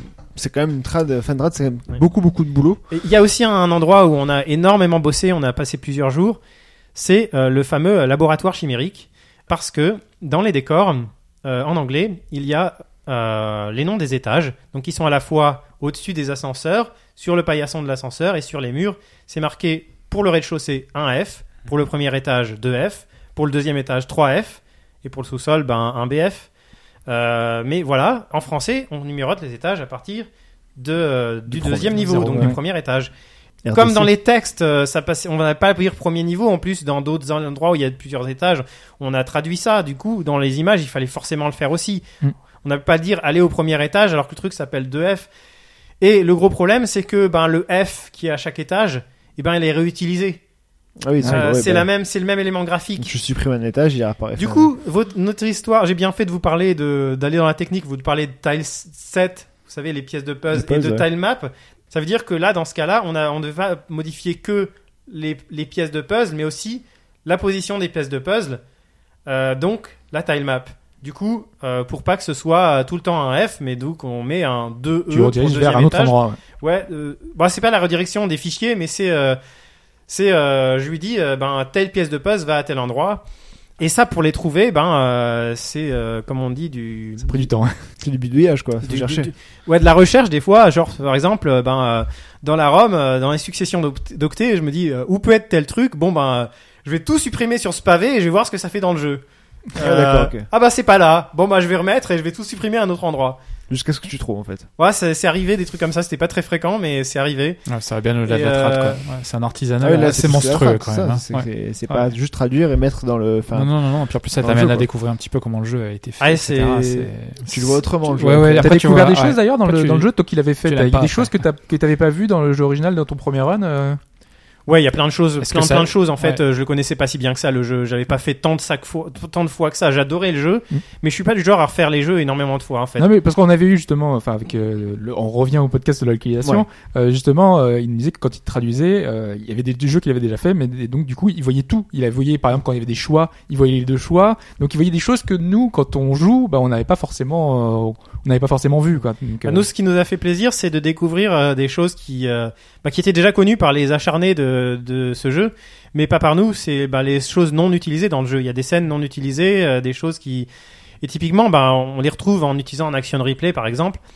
Euh, et il y a un exemple, c'est ça, c'est le bestiaire par exemple qui est. Alors le, le bestiaire non, il y a le menu mémo. Enfin non en fait ça c'est des trucs. Le menu mémo c'est un truc qui a été défriché par euh, le traducteur anglais. C'était à l'état de bêta dans la traduction japonaise, enfin la, la tradu- la version japonaise. Euh, en anglais ils l'ont défriché, ils l'ont laissé à l'état de bêta. Euh, nous alors c'est euh, Florian qui a tenu. C'est devenu accessible dans le jeu donc il s'est dit on veut pas le laisser à l'état de bêta, on va le finir.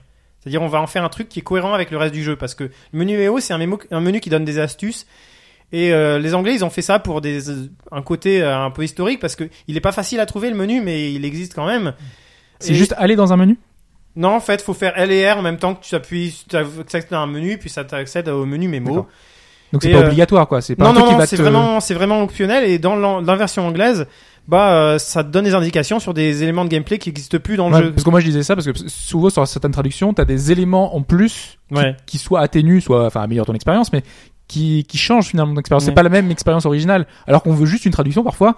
Euh, eux ils s'amusent à rajouter des choses. Donc euh, ah là, oui, oui. c'est- Bah là, il y a beaucoup de délire, mais en tout cas, dans euh, dans notre version de mémo, on l'a fini. On a on a fait un mémo qui qui parle que de hein. choses qui euh, qui existent dans le jeu.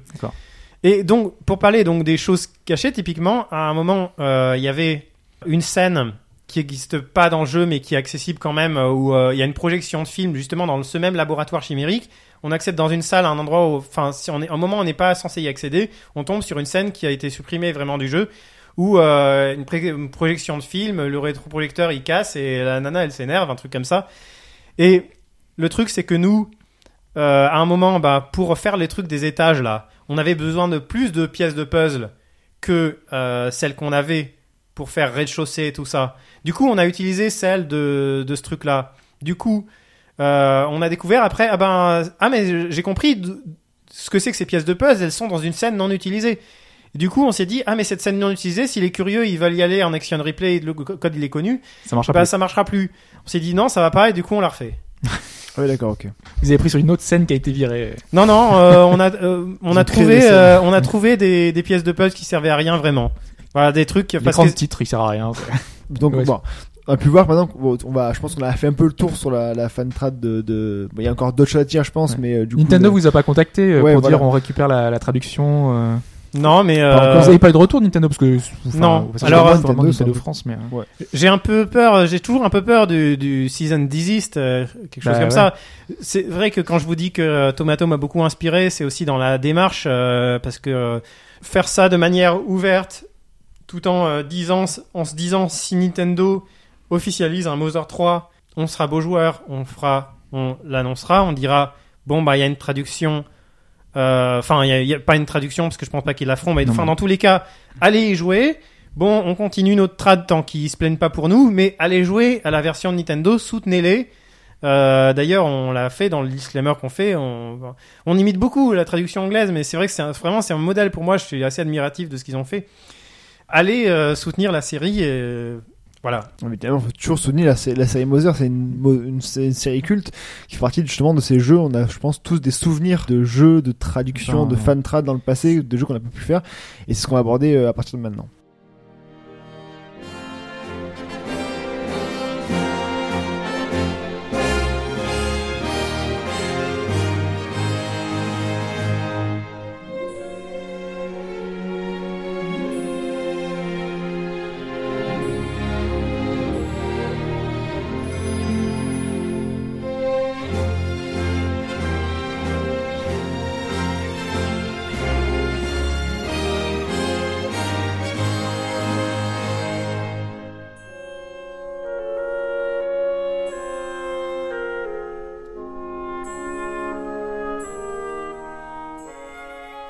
Pour parler donc des souvenirs, on va parler un peu de nous, ce qu'on a vécu à l'époque.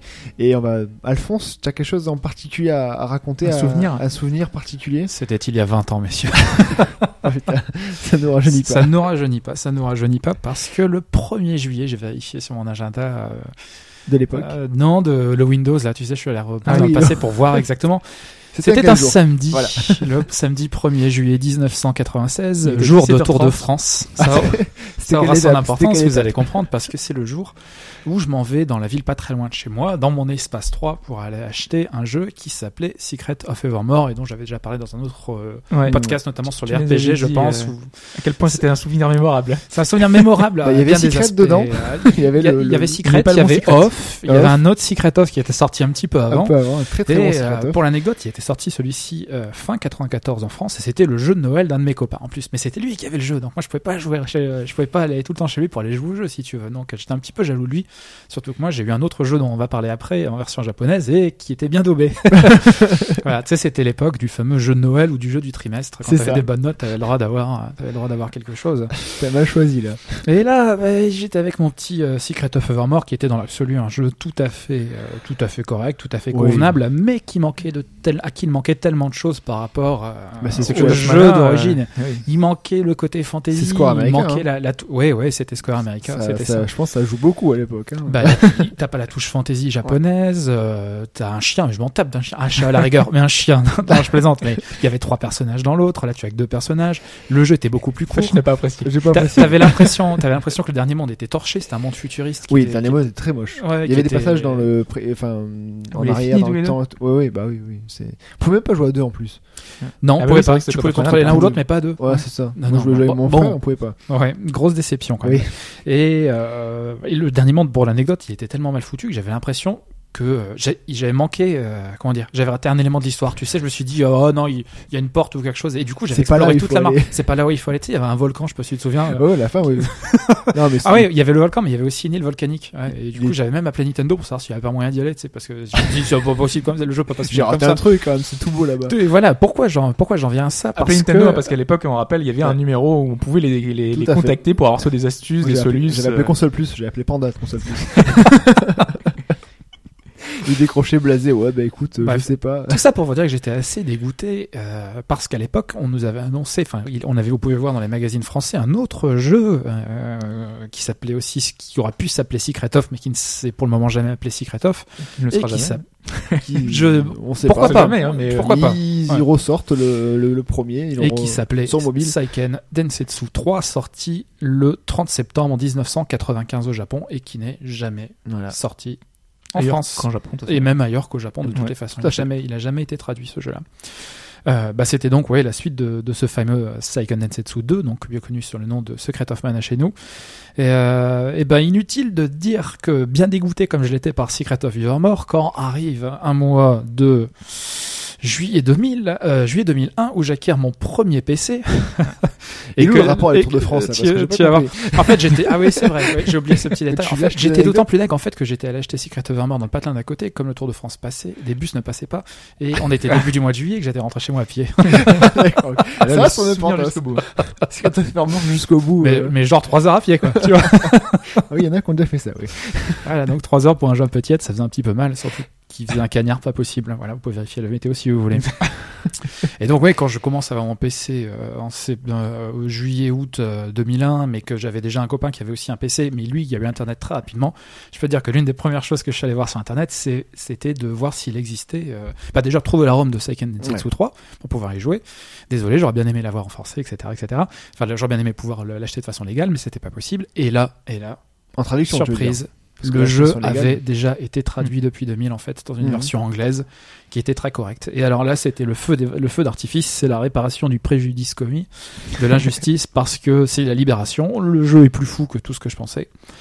Euh, alors je comprenais pas encore tout à l'époque parce que le jeu était traduit en anglais. Et, avant, anglais, euh, ouais. euh, Et c'était pas forcément une traduction euh, optimale. C'était pas mal, c'était bien pour l'époque. Voilà. Ouais, on n'avait euh, pas encore tous les outils collaboratifs, on n'avait pas encore les communautés qu'on avait aujourd'hui, mais pour l'époque, le jeu était quand même déjà Il y en jouable. a eu entre temps, et- et puis, après, euh, des, nouveaux, des nouvelles, des nouvelles trades qui ont été plus fidèle. plus euh, fidèles, un peu mieux adaptées quand même. Ouais, ouais, ouais, ouais. mais bon, ça m'a rendu euh, accessible un jeu euh, avec des graphismes fantastiques, un système de combat qui était dynamique, avec euh, la touche japonaise qui était enfin présente, un jeu qui était long, qui était difficile, bref, qui était euh, tout Il ce que était j'attendais de la suite de Secret of Mana. C'est vraiment le. Moi, je l'avais acheté donc à Espace 3 à Paris. euh, C'était boulevard des écoles. euh, Je l'avais acheté en japonais, moi. Rue Saint-Jacques, doué chez moi. Ah, ça, voilà. En Secret of Mana, encore pourri. Ouais. Toi, tu l'as fait totalement en japonais, du coup. Totalement japonais avec mon sans rien frère, comprendre. mais- Voilà, on a rien compris. réussi, ouais. Hein ouais, ouais, on a fini. Surtout qu'en plus, ce jeu était assez particulier. Il te proposait de choisir entre de 3 de 6 personnages. T'as six personnages, ouais. Ouais. Moi, j'avais donc Duran, le- l'épéiste, Kevin, le. Comment, le tu loup. savais, comment tu savais alors comment il s'appelait? Bah, j'avais acheté un bouquin euh, avec mon Avec frère les caractères. les caractères, ouais. Et du coup, ça faisait Julan. euh, Enfin, donc du coup, on a, on a plus ou moins traduit comme ça.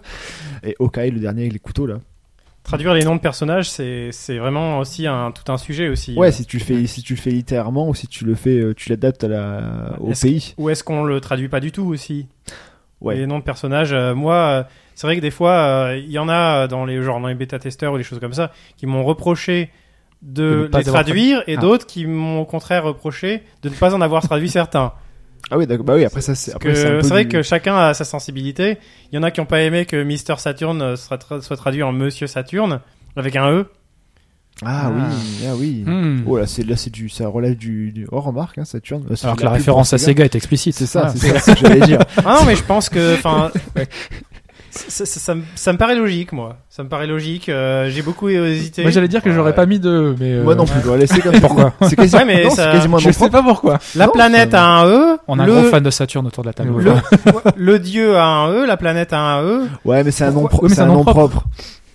Oui, mais est-ce que c'est vraiment- Est-ce qu'on traduit les noms Est-ce- propres ou pas non, mais est-ce que c'est une dénomination de quelque chose ou est-ce que c'est. Bah, les noms propres, que- ils ont des références. Par exemple, t'as des personnages qui s'appellent euh, Fuel et euh, Liar en référence au feu. Donc, tu, du coup, t'as si on les traduit euh, pas, ah oui. ben on comprend pas la référence. Et du coup, Ouais. si on les traduit, bah faut être logique, faut traduire les autres. Oui. Ah oui, c'est un peu. mais, du coup, moi, en tout cas, j'étais passé de, du, du bouquin des, des, des, des, des lettres japonaises, et donc je l'ai traduit comme ça. Et c'est le jeu, normalement, t'as deux métamorphoses. Et euh, pour battre le boss final, il faut, c'est plus facile quand t'es en deuxième métamorphose. Et toi? Et moi, je suis resté coincé à la première. Ouais, Je me souviens, tu Donc le boss de fin, il est juste impossible. Et dix ans après, j'ai trouvé une trad euh, et je l'ai fait et j'ai compris, on a compris mon frère, c'est deux cons. On s'est rendu compte qu'en fait, tu pouvais le transformer et enfin à la fin, le boss, tu le roules dessus quoi. Enfin, transformation, c'était comment? C'était pas dans le menu, je sais plus quoi.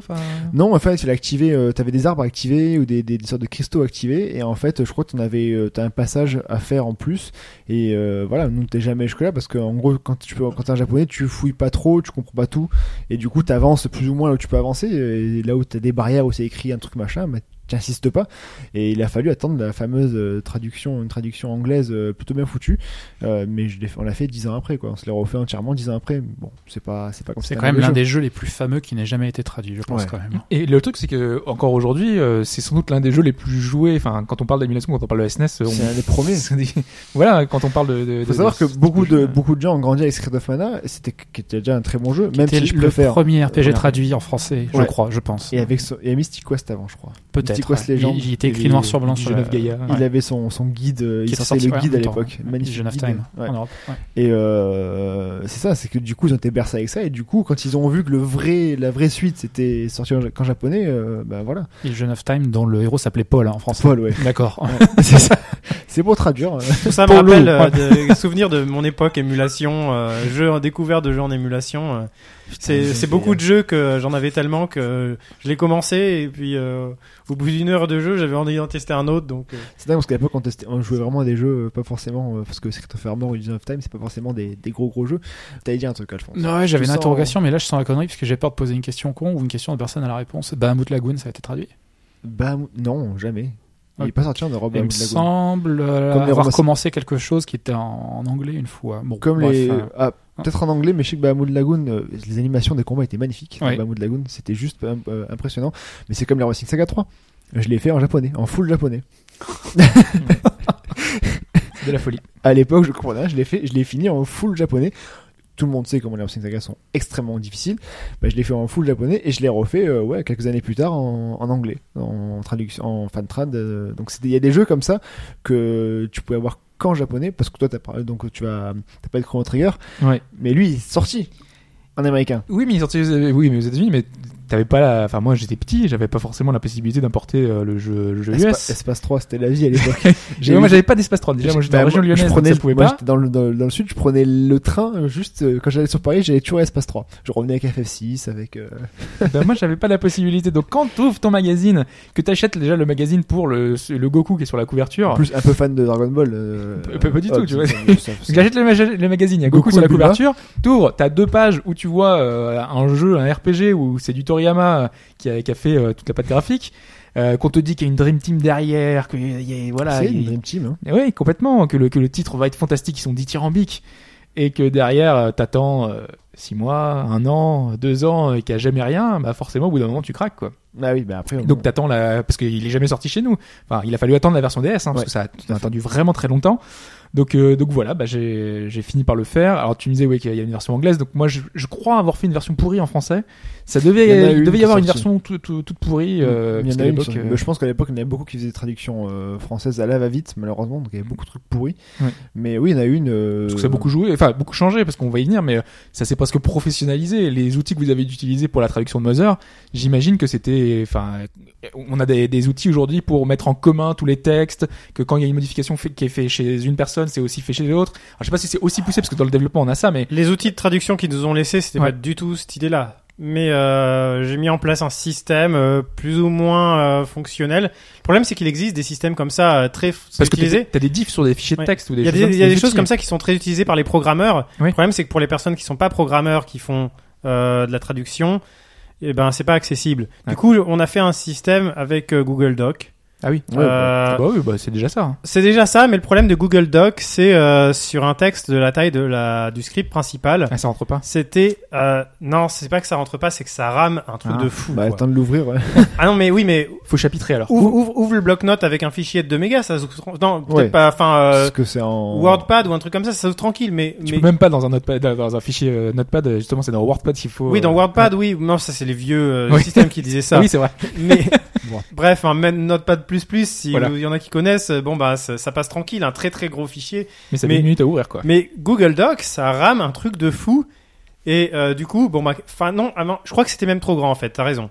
Ce qui fait que le script principal, en fait, euh, je l'ai découpé en 7 Ah oui, Et euh, j'ai fait un- une petite, une petite routine. Enfin, j'ai développé quelques outils qui permettent euh, bah déjà, déjà l'encodage du texte. Vous savez, ce pro- fameux problème d'encodage qui fait que des fois, quand on ouvre un fichier, tous les accents ils se transforment en caractères bizarres. Bon, bah un Google Doc, il a pas, même, pas le même encodage que, que que ce que voulait l'outil de traduction. Donc du coup, j'ai fait quelques petites routines qui fusionnent les sept scripts et qui changent l'encodage, euh, qui enlèvent les caractères de merde qui ont été rajoutés par-ci par-là.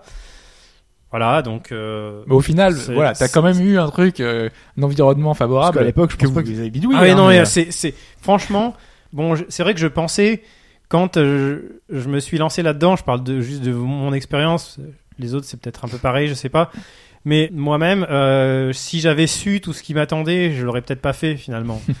et euh, c'est parce que je l'ai découvert au fur et à mesure que ça s'est, tout s'est bien passé. Et euh, typiquement, je me disais que les outils de trad permettraient facilement de faire tout ce que je voulais, typiquement les images. Euh, et donc, effectivement, j'ai découvert que bah, la traduction des images, ils en avaient fait quelques-unes, eux, mais ils n'ont pas eu autant de travail que nous. Y a- bon, il y a beaucoup de trucs où ils ont beaucoup plus de travail que nous, mais sur euh, certaines choses, par exemple, il y avait beaucoup de choses qui sont déjà en anglais dans la version japonaise. Typiquement, dans les décors, les images sont en anglais. Euh, on avait par exemple le Ropeway qu'on a traduit en téléphérique. Ça nous a posé beaucoup de problèmes parce que téléphérique, C'est un peu faut, plus long. faut arriver à le Ouais. caser. Et heureusement, euh, Florian, encore une fois, a fait des miracles là-dessus. Mais euh, sur toute la partie technique, sur les images, euh, ben, dans leur fichier de, de- pour expliquer les outils, comment ils marchent, ben, c'était marqué For image, uh, you, are, you are in- on your own. et il nous a expliqué que certaines images étaient compressées, d'autres non, Ah oui.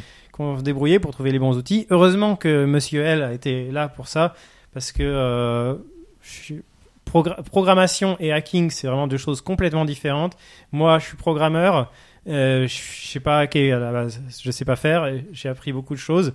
Euh, Florian a dû apprendre pas mal de choses aussi, parce que comme je vous ai dit, on a rajouté des déterminants et des trucs dans les dans les hacks pour.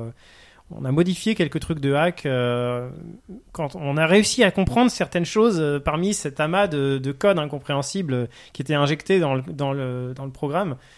Euh, Alors faut imaginer à l'époque quand ça doit être encore pire quand tu devais euh, mais j'aime pas même pas au niveau de la enfin des niveaux de programmation sur certaines machines où tu devais accéder aux, aux données de la, de la console ce que tu pouvais pas utiliser euh, j'imagine que ça devait être encore plus galère les traductions euh, à l'époque qu'aujourd'hui où on a des outils vraiment Je euh, parle des fantrad toujours. oui des fantrad Oui, oui, Les toujours ouais. oui. Ouais, bien Parce sûr que c'est ça le problème typiquement, c'est que les trad officiels, ils ont toutes les ressources. Oui, bien sûr. C'est vraiment là où le boulot est complètement Non, différent. surtout que je pense qu'à l'époque, euh, Internet c'était au tout début, on va dire, en- en- enfin pas tout le monde avait Internet. C'est quand dès que tu fais une trad, le gars il a dû bosser seul dans, son ordinateur sur une trad et du coup il y aura des tonnes de fautes, enfin des, des fautes de- à la va-vite. Ça a dû Ah, mais ça, même moi qui suis mauvais en orthographe je, je voyais les fautes Voilà. donc euh, Donc euh, c'est ça, c'est que c'est le risque de, cette, de ces fan trad, c'est qu'il y ait des, des fan trad vraiment mauvaises qui changent limite le sens de l'histoire. Enfin, ça, ça a déjà dû arriver euh, que, que le traduit d'une version, même si tu prends le langue, du japonais à l'anglais et l'anglais il a traduit n'importe comment. All your base coup, are, belong to you. Voilà, par ouais, exemple, hein, ça c'est la, la- la phrase la plus connue. Je parle n'importe comment anglais ce soir, c'est dingue. ça craint. Ça devait arriver euh, comme ça, malheureusement, qu'à l'époque on ait des, un, un non-sens total au niveau après de on a d'autres souvenirs de, de jeux euh, de, de l'époque Euh, toi t'en t'en avais euh, je crois euh, Alphonse? Sur d'autres jeux fantrad ou euh, sur des jeux qui sont pas sortis, enfin euh, qui n'ont pas été traduits ou sur les absences de fantrad euh, spécifiquement. ouais. Ah, sur euh, d'autres fantrad moi Non. je sais que j'ai Des fois, il y a des textes qui restent en anglais aussi, en plein milieu aussi. C'est c'est marrant ça. En en milieu du texte français, hop, euh, il y a un texte en anglais. Ouais, quand c'est Ouais. trop dur à traduire, les gens ils se disent bon, allez, écoute, j'ai traduit les trois quarts, c'est un peu de la moitié-moitié. C'est du franglais. Donc euh, non, non, après c'est Moi- des. Moi, je pensais en fait à parce que j'avais un autre souvenir de- du niveau d'une d'une traduction, mais en fait, c'est pas. Est-ce qu'on peut parler d'une fan trad du coup? Mais euh, c'est en général c'est ces jeux qui disposent simplement du script. Euh, tu t'en parlais euh, tout à l'heure euh, sur GameFAQ, il y a pas mal de jeux où il y a vraiment la, totalité des dialogues qui sont remis et qui permettent de, suivre. Moi, j'avais fait donc Is t'avais joué avec la fenêtre, enfin t'avais joué à côté. J'avais euh, le jeu sur la fenêtre à gauche et j'avais le texte euh, à droite que je faisais Oh défiler. J'essayais de, de voir. Oh là là. Et t'a- T'avais le, le, le PNJ qui commençait à parler et t'essayais de voir ce qu'il était en train, bien en train de raconter quoi parce que en, du- de mangue, il y, a des- il y a du blabla, des, des choses qui se racontent. PNJ, c'est pas forcément dans le même ordre que sur le le le, le Quand Gamefax. tu disais t'arrives au village et tout, c'était une, une soluce mais avec les textes des, de, de tous les PNJ. C'est des fous. Rien que déjà les, les logos des jeux en, en, en, en, petits, en petites lettres, déjà je sais pas comment, ils faisaient au début. Là, Des fois aussi, il y a des, des tournures euh, qui font que ça passe pas. Typiquement, enfin, euh, moi je me rappelle avoir euh, joué à Mario RPG. Il y a beaucoup de jeux comme ça. Je jouais sur émulateur à une époque où j'étais un peu jeune pour bien comprendre l'anglais. Et j'avais joué à une fan trad euh, de Mario RPG. Je sais plus si j'avais fait le jeu en anglais avant ou pas, ou dans quel ordre ou quoi que ce soit, mais je me rappelle qu'à un moment il y a un personnage, un petit Toad tout mignon, qui dit ah bordel. Bon bah d'accord, Ouais, mais c'est- c'est- Toad quoi, et c'est pas normal normalement. ouais voilà c'est. Bizarre, ouais. Toad normalement est plus. Avec la, la vulgarité qu'on lui connaît, quoi. Ça, ouais. cette espèce de. Capitaine Todd il insulte comme ça. Il est un peu rustre. hein, Il a quand pas même. plus, donc je dirais pas comme ça, mais c'est. Ouais. ouais. Après, le problème dans Mother 3, typiquement, c'est que euh, le texte est tellement euh, bizarre des fois que souvent des bêta-testeurs m'ont remonté des erreurs qui n'en étaient pas en fait. Ah, c'était volontaire. par euh, exemple, euh, il y a un endroit sur un panneau, il y a marqué patatate. Ils m'ont dit non, c'est patate, non, c'est patatate. Ah, c'est oui, bah c'est volontaire. Après, Ouais, voilà, non, ça, euh, et pourquoi Je sais pas. c'est. ouais, ah, il y, a- y un truc aussi à un moment, c'est un personnage, enfin, il, demande de faire un truc dans un temps limité. Enfin, apparemment, ça fait genre un bonus si tu le fais en temps limité, mais en fait, c'est bidon. Et euh, le truc où il dit euh, si tu avais fait en moins 2 et ça correspond pas à ce qu'il a dit au départ. Et les gens ils me l'ont monté. Euh, bah moi j'ai dit mais c'est bizarre, mais c'est pareil en anglais en fait. Je me suis dit mais c'est peut-être une erreur en anglais. Et j'ai cherché dans les forums et tout et j'ai vu euh, effectivement les Ils gens qui avaient remonté ça et Tomato lui-même qui a répondu. Bah écoute, c'est marqué comme ça en japonais, je sais pas ce qu'a voulu dire euh, Shigesato Itoi, mais c'est comme ça, donc je l'ai laissé comme ça. Et il a pas eu la, pas eu la réponse, euh, Itoy, non Malheureusement. Bah, Il est pas inscrit sur les forums. il parle plus sur les forums. Ouais. Ouais, en tout cas, il, je pense pas qu'il soit, euh, qu'il traîne sur Stamen. Ouais, S'agissant de Tomato, il y a Roger dans le cadre régie qui nous confirme que Bahamut Lagoon avait bien été traduit euh, D'accord. Merci Roger. fan trad euh, dans- Mer- Merci à laquelle Roger. avait contribué euh, le bon Tomato. Voilà. D'accord, ok. Oui, ouais, parce qu'il était pas sorti en, en dehors du Japon par contre. Non, il est jamais Voilà. sorti en dehors du Japon, 95-96. hein. C'est ça. Bah, merci Roger. Hein, pour, Merci Roger. euh, C'était important. Le, mais après, c'est vrai que du coup, à l'époque, comme t'as pu le faire avec Seiken Setsu 3, le, la, la fan trad a été le, le, seul moyen à l'époque de pouvoir découvrir des séries qui nous faisaient rêver dans les magazines, qu'on verrait n'importe sur des petites photos euh, en, en 640 euh, par et encore 640, je suis, je suis, je suis gentil. Mais il y a des séries que, ben, par exemple, euh, Fire Emblem, t'as pu découvrir que comme ça, toi, par exemple. Exactement, parce que auparavant, euh, enfin le premier finalement épisode avec lequel on a eu un contact avec Fire Emblem, c'est le septième épisode. Ouais. Donc ça veut dire qu'il y en a six épisodes précédents qui est qu'on n'a pas eu. Mais peut-être parce qu'il y a eu un Smash, euh, un Smash Bros qui t'a donné envie, non? Parce qu'il y a Euh, beaucoup de gens qui ont. Je Non, ne suis tu- pas du tout joueur ouais. de Smash, donc tu. D'accord. Il est pas joueur de Smash du tout. Ah, on peut être joueur de Smash du dimanche aussi, Non, non, bien occasionnel. sûr, hein, non, mais même pas, même pas pas. du lundi ou du mardi. Hein. Il est, il est pas du je suis genre très RPG, tactical Voilà. RPG. En l'occurrence, celui-là euh, m'avait marqué sur euh, sur Game Boy. Et ce qui est étonnant finalement, et ce qui est étonnant parce que euh, aujourd'hui, enfin le premier, il y a eu un épisode avant qui est sorti sur Game Boy Advance, c'est un Fire Emblem, avant The, The Sacred Stone. Et ce premier épisode se déroule sur le même sur le même continent. Et comme euh, Fire Emblem autrefois, moins aujourd'hui, c'était essentiellement de l'intrigue politique. Euh, Fire Ouais, Emblem, c'est vraiment euh, ça. Euh, donc c'est important d'avoir ce, ce contexte-là et en plus on jouait Roy, le fils du héros de l'épisode qu'on avait qu'on avait eu nous. Euh, donc c'est vraiment dommage qu'on n'ait pas eu le jeu chez nous. Ouais, Roy d'ailleurs qui est en fait l'un des plus mauvais champions de l'histoire de Fire Emblem malheureusement. Oui. Alors que dans Smash, moi je l'adore. Quelle tristesse. C'est pour ça qu'il le- il est pas dans le, dans le dernier du coup. euh. Si si en DLC. Si, il est Ouais. Ah oui. Et Ah il oui. est pas mauvais du tout. hein. Il est pas mauvais. Encore une fois. Ouais, ouais, bah c'est Roy quoi. Il est très léger par contre. Mais il frappe très très fort. Et donc là, tous les jeux Fire Emblem ont été traduits. Et ce que j'ai trouvé amusant, c'est de voir qu'il a fallu attendre 2011 pour avoir une traduction complète du premier, du tout premier Fire Emblem. Et l'explication à tout ça, c'est que pour les fans, le premier était euh, plus ou moins obsolète parce que euh, au niveau de la technique, au niveau du, enfin, euh, plus que la mécanique, technique, ça a vraiment c'est au changé. niveau des mécaniques. Ouais. Euh, c'est tellement sommaire que finalement, même s'il y avait déjà les bases, ils préféraient jouer sur le suivant. Donc ils ont préféré Ouais. traduire euh, le 3, 4, 5. Est-ce que vous conseillez aux gens de jouer à, à. Zelda hein, en même temps? Ben, Oui. C'est la découverte Oui. finalement que- de retrouver ces séries-là. moi, moi, je conseille pas aux gens de jouer à Mother 1. Je conseille pas aux gens de jouer à Mother 1 parce que. euh, C'est vrai que quand on a chroniqué, on a dit que c'était c'était plus délicat. Il y avait Ouais, un peu de, euh, de Zelda 1 grinding. ça va encore, je pense que Mother 1 est pire, mais je conseille même pas non plus Zelda. Si Zelda 1 il a un petit côté un peu euh, Ça dépend. l'aventure seule qui a un côté un peu captivant des fois dans le jeu, mais Parce que Mother 1, tu prends, toi tu prends ton exemple parce que t'avais fait Mother 2 avant. Oui. Si tu fais Mother 1 d'abord, euh, c'est ça reste c'est un- important de connaître, sinon c'est une notion Oui. d'héritage. Ah oui, c'est de bien savoir sûr. d'où on vient, quoi. Mais, mais peut-être pas forcément commencer par ça, quoi. Oui. Le mec qui Non, commence mais- par Mother 1, c- ça me rend triste après s'il dit euh, que la série elle est ingrate et tout avec le joueur. euh, non, bah non, c'est pas ça.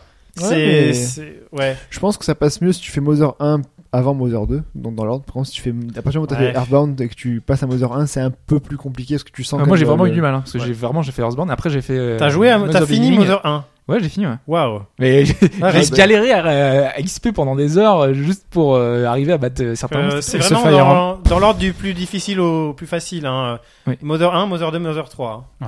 Et ce Fire Emblem alors? Ouais. Bah, ce Fire Emblem, euh, bah du coup, bah ouais, moi j'ai fait. Tu meurs et définitivement. et- ça c'était. Mais non, mais ils sont très bien justement. Moi je, je préfère les anciens. C'est ça le truc, c'est ce paradoxe, c'est qu'aujourd'hui les deux, les deux nouveaux Fire Emblem qui sont très bien, ils sont, c'est peut-être les, les plus aboutis au niveau des mécaniques, ils sont beaucoup moins intéressants au niveau intrigue, notamment intrigue politique. Les, les meilleurs sont les épisodes de GameCube et Wii qui sont euh, vraiment les, les plus aboutis sur tous les points. Mais les anciens, ils sont très très bien et c'est pour ça que c'est dommage qu'on n'ait pas pu les avoir aujourd'hui. C'est que le seul moyen de les avoir aujourd'hui, c'est d'avoir ces traductions. Avec Fire euh, Emblem, tu ferais des pieds et des mains pour y jouer. c'est ça. C'est- Sans jeu de mots aucun, les rappels, les pieds, non. Fire Emblem, euh, dernier Fire Emblem Awakening, ils ont pas de pieds. Ah, c'est vrai, c'est vrai, C'est pour j'avais ça. vu ça, c'est Voilà. marrant. On, on hérédite des, euh, des animaux euh, sur deux pattes, quoi. Ouais, Enfin, ouais, genre ou alors qui sont plantés dans le sol, euh, Ouais. au choix. des bugs de collision. non, mais non, c'est que les premiers, enfin, le premier sur, en Europe est sorti sur GBA en fait, avec. Euh, D'ailleurs, je ouais. crois que quand il y avait eu une présentation, genre Nintendo Direct sur le nouveau Fire Emblem, euh, les gens ils étaient fous. Ah, des pieds, mon dieu! ouais. Et du coup, t'as refait les, les six premiers? Non, je les ai pas tous faits. Non. Non, non, j'en ai fait quelques-uns, mais je les ai pas tous faits. Ça se trouve Oui, ça se trouve très bien, ils sont tous euh, facilement. euh, D'accord. Ok. Oh, putain. T'as encore du temps, toi Non. Il y aura une to-do list. Mais ce sera assez fait. Alors, par contre, c'est les trades anglaises. Hein. Je sais pas s'il y a des trades françaises. J'imagine qu'il y en a Ouais, un, ouais, mais bon, euh, anglais, ça, ça devrait aller. ouais. c'est pas non plus Ah. les séries les plus compliquées. Anglais euh. à l'époque, c'était euh, une barrière pour nous. Maintenant, enfin. Ouais, c'est vrai, ça, de toute euh, C'est pas, euh, c'est pas Tactics Ogre. De toute façon, euh, il suffit que ce soit traduit en anglais, hein, les traductions françaises, ça sert à rien. On est D'accord. Ouais, quand même. Hein, ça- Ogre, réconfort. FF Tactics. ta, ta, ta. Je suis en En- train de en anglais, dissuader mais- les gens. voilà, de- anglais de jouer à la tienne. Ah, non, non. Ça, Ouais. c'est hardcore. c'est assez chaud. Statique en anglais, je pense, ça doit être assez, assez. euh, Ouais, c'était Mais assez chaud. soutenu, ouais. Ah ouais, ouais, Parce que c'est des dialogues assez, assez compliqués quand même. En plus, euh, et très avec une intrigue très politique aussi. Ouais, donc là, t'as envie de, de mettre ton cerveau un peu sur le côté et juste déjà te concentrer sur les tactiques et les, les, les batailles et éviter un peu trop le texte. Toi, c'est plus euh, Phoenix Wright que t'as? Bah oui, parce que les, euh, les premiers Phoenix Wright datent du début des années 2000. C'était des jeux qui étaient sortis sur Game Boy Advance exclusivement au Japon et qui Mm. nous sont arrivés euh, bah, bien plus tard euh, en Europe. Et puis surtout, euh, autant les trois jeux étaient sortis sur un intervalle assez court de mémoire, 2001, 2002, 2004 ou quelque chose comme ça. Quand ils sont arrivés en France, mais on n'avait aucune garantie, on savait pas exactement quand est-ce que les autres allaient, allaient arriver. Donc euh, il y a le premier qui était euh, un remake du tout premier Gyakuten Saiban, donc. Et euh, il disposait notamment euh, d'une enquête en plus supplémentaire et il utilisait certaines des fonctionnalités euh, de la DS, si vous vous souvenez. Donc vous pouviez souffler dans le micro pour enlever la poussière ou faire des petits trucs comme ça. Donc il y avait en plus un véritable, un véritable ajout à ça. Mais une fois que le premier était sorti, c'est comme ça que moi j'ai découvert, j'ai découvert vraiment Phoenix Wright. Quoi, c'était le jeu typiquement japonais qui se met à sortir en France. Alors là, c'est le genre de jeu que t'as vachement envie de soutenir et d'acheter. Et je l'ai fait, j'ai trouvé ça absolument incroyable. Puis, j'avais aucune hein, garantie. déjà, hein, vraiment. euh, Ah ouais, ouais, non, mais c'était une petite révolution. Enfin, jouer, incarner l'avocat de la défense dans un jeu vidéo, mais c'est complètement, c'était complètement fou, quoi. Enfin, le truc. Ouais, quel, stylé, avocat la et défense quel avocat de la défense en plus. voilà. Donc sort, voilà, sort ce premier euh, Phoenix Wright euh, en français et en anglais. ouais, avec mais en français en plus. une version incroyable. française qui était euh, tout à fait convenable. Mais oui, tout avec à les fait jeux de correct, mots, avec ouais. les jeux de mots, l'esprit était respecté, euh, donc c'était pas mal. Mais on n'avait pas à l'époque de Détective. garantie sur le 2 et le 3, et la seule façon de les avoir, c'était de se les procurer euh, euh, dans, la- des versions étrangères de mémoire. Le 2 et le 3. Donc là, tu revenais un peu comme à l'époque, euh, l'import était une solution, une seule solution pour jouer à des jeux qui sortaient jamais en Europe sans passer par la fin de trad. c'était en fait. surtout les spin-offs, enfin, moi que je pensais que. enfin, il y avait- il y avait ceux-là, aussi ils sont le- vraiment pas sortis du tout et euh, c'était plus compliqué. En fait. L'un des deux. euh, alors est-ce qu'il est sorti? Non, je, il est pas sorti, mais il était disponible. Il était traduit en anglais. Euh, Miles Edgeworth. Ouais, parce que je- il y a une communauté très active autour de, de, de Phoenix Wright euh, française qui traduit, euh, qui font les traductions euh, aujourd'hui euh, avec des forums complets dédiés aux traductions du jeu. Euh, c'est pour ça que euh, c'est une série qui est finalement très appréciée et qui continue Ouais, à être. euh, il y avait les deux spin-offs qui étaient effectivement Ace Attorney Investigations de point Miles Edgeworth. Il y avait Ouais. eu le premier qui était disponible en version anglaise. Le, jeu avait été traduit. C'était un jeu qui était assez sensiblement différent du jeu traditionnel parce que tu pouvais visiter les scènes de crime dans une espèce de avec un, une espèce de déroulement. te déplacer, là. ouais, voilà, tu pouvais incarner le personnage, tu pouvais te déplacer et pas donc uniquement passer de plan fixe à plan fixe. Et moi, c'est pour ça que je l'ai pas fait parce qu'il est pas sorti chez nous et qu'on n'avait pas. Il fallait passer par une fan trad, donc je suis pas- j'ai pas voulu passer par une fan trad. Mais Pour le 2 Pour le 2, ouais, mais même le premier, non? Non, Non? le premier je l'ai fait. Ah bon? Ah ouais? Il l'a fait. Et euh, bon, c'est l'un de mes grands regrets, mais ce jeu, le 2, n'a encore jamais été traduit en français de façon légale, mais depuis 2015, Ah. il se trouve qu'il a été intégralement traduit par les fans. Donc une Ok. fan trad existe pour Miles Edgeworth 2. Donc euh, je demande à Roger euh, dans le cas régie pour, euh, pour nous assurer ça, mais je suis sûr que tu... du coup le. Je suis pratiquement sûr et respecte l'univers. Alors après c'est particulier parce que enfin tu parlais des jeux des jeux bien bavards, t'as dû en baver avec avec Mover, mais alors Phoenix Wright. Je peux, vous les dire enfants. que, je peux vous dire que justement, Florian, donc Antiflow, avec qui je travaille sur euh, Mother 3, je connais pas exactement ses activités. D'ailleurs, j'avoue que je connais pas très bien la série euh, Ace Attorney. Euh, il Tu travaille sur... devrais y jouer. Il travaille... Ouais, mais bien, c'est exceptionnel. Il- Ah, c'est génial. Il, il travaille sur euh, la, la fan trad française de Ace Attorney. Ah, Donc, euh, je sais pas exactement, euh, je crois que c'est euh, Investigations. Euh, donc, tu m'as dit, il y, a, il y a plusieurs des Investigations. Il y en a eu deux. Il y a eu deux, eu. deux spin-offs ouais, où Ah tu incarnes l'avocat de l'accusation, le Du coup, je, je pense voir quel jeu tu me disais qu'on parlera à la fin. euh, J'imagine que c'est de cette série-là. euh. C'est possible. ouais. Voilà. ok. C'est ça. Donc on disait donc à l'époque, enfin le seul moyen de jouer c'était l'import, donc on a pu le voir avec du Sekensetsu, ou alors euh, on attendait des années, mais des fois on pouvait attendre tellement longtemps qu'on ne jouait jamais. Oui, parce que Et- c'est- complètement différent d'aujourd'hui. Hein, parce qu'aujourd'hui, un FF sort en sortie mondiale, un Star Ocean. assez euh, rapide, quasi quasi mondial Star Ocean. Donc Ouais, euh, ça va faire voilà. 2-3 mois de différence. C'est Alors pas quand, beaucoup. on, hein. quand on doit attendre un an, c'est déjà très très long. Mm. Mais Ah bon, ouais. au moins ils sortent et après on se plaint qu'il n'y ait pas de boîte. mais ça c'est encore autre chose. Et on a eu aussi, j'ai vu que tu as noté, euh, enfin moi en tout cas j'avais pas d'amis euh, japonais. T'avais pas qui- d'amis. Qui, parlent japonais en tout cas. Euh, Il y en a qui appelaient leurs amis qui comprenaient le japonais. qui- Ouais, ouais, parce que j'ai essayé de, de voir euh, autour de, de moi s'il y avait des gens qui avaient testé ces trad, et finalement il n'y a pas grand monde qui, qui était adepte des, des fan trad, euh, du moins ils voulaient toujours rester un peu dans la légalité, donc ils sont pas trop trop touchés à ça. Et euh, notamment il y a Julien Dopcast qui me disait que lui il appelait par téléphone un type qui tenait un fanzine sur NEC, qui s'appelait Eden, hein, et qui parlait japonais, donc euh, c'est lui qui lui a raconté l'histoire de Manjimaru, qui est un des RPG euh, f- Ah oui, fétiches là, ouais. de, de Pipo, et, euh, et donc c'est lui qui lui a raconté l'histoire. Of Eden, non? C'est pas ça? Oui, c'est ça. Ah oui, effectivement, je me souviens très bien de ça. Donc Ouais. euh, Putain, voilà, lui, J'ai il- tellement vu d'images sur ce jeu. La note de téléphone devait être euh, assez salée quand même. C'est- hein, ça. qu'il n'y avait pas les illimités à l'époque. hein. J'espère qu'il habitait en France. hein. ouais, vaut mieux. Sinon, si t'es à l'étranger, t'étais un peu, t'étais un peu mal et les parents à la fin étaient un peu gueulés. Oui, c'est c'est une solution comme une autre de, de pouvoir aussi appeler un pote, mais il fallait encore un pote qui comprenne le japonais, quoi. Donc ça, c'était, euh, ça, c'était compliqué. Alors qu'on a l'intervention de, de Roger en cas régie, du coup. Oui, qui nous dit que le Miles Edgeworth Investigations 2 n'est- n'a bien été euh, Jamais n'est jamais sorti. C'est le premier, bien lui, une par contre. trad. euh, Mais le premier était bien disponible ok, en Europe, moi, c'était ça qui me posait le doute. euh, Je savais pas. D'accord. Roger, c'est vraiment quelqu'un de, qui, qui est quand même, qui est cultivé au niveau de la, de, de, de- Il est fort. il est cultivé. Il, ouais. il a Ouais. dû, il a dû faire du, du Zelda à l'époque, tu crois, lui, ou pas? Je, je sais pas, mais en tout cas, moi, je peux te dire que j'ai morflé à l'époque parce qu'on n'était même pas obligé de passer par de l'import pour avoir des problèmes de traduction, parce que les jeux n'étaient tout simplement pas traduits en français. Le Miles Edgeworth, le premier, d'ailleurs, n'a pas été traduit en français. C'était une version Ah. européenne, mais anglaise uniquement. C'est pour euh, ça que je l'ai pas fait. Ouais, c'est- ça a pu, ça a pu te rebuter.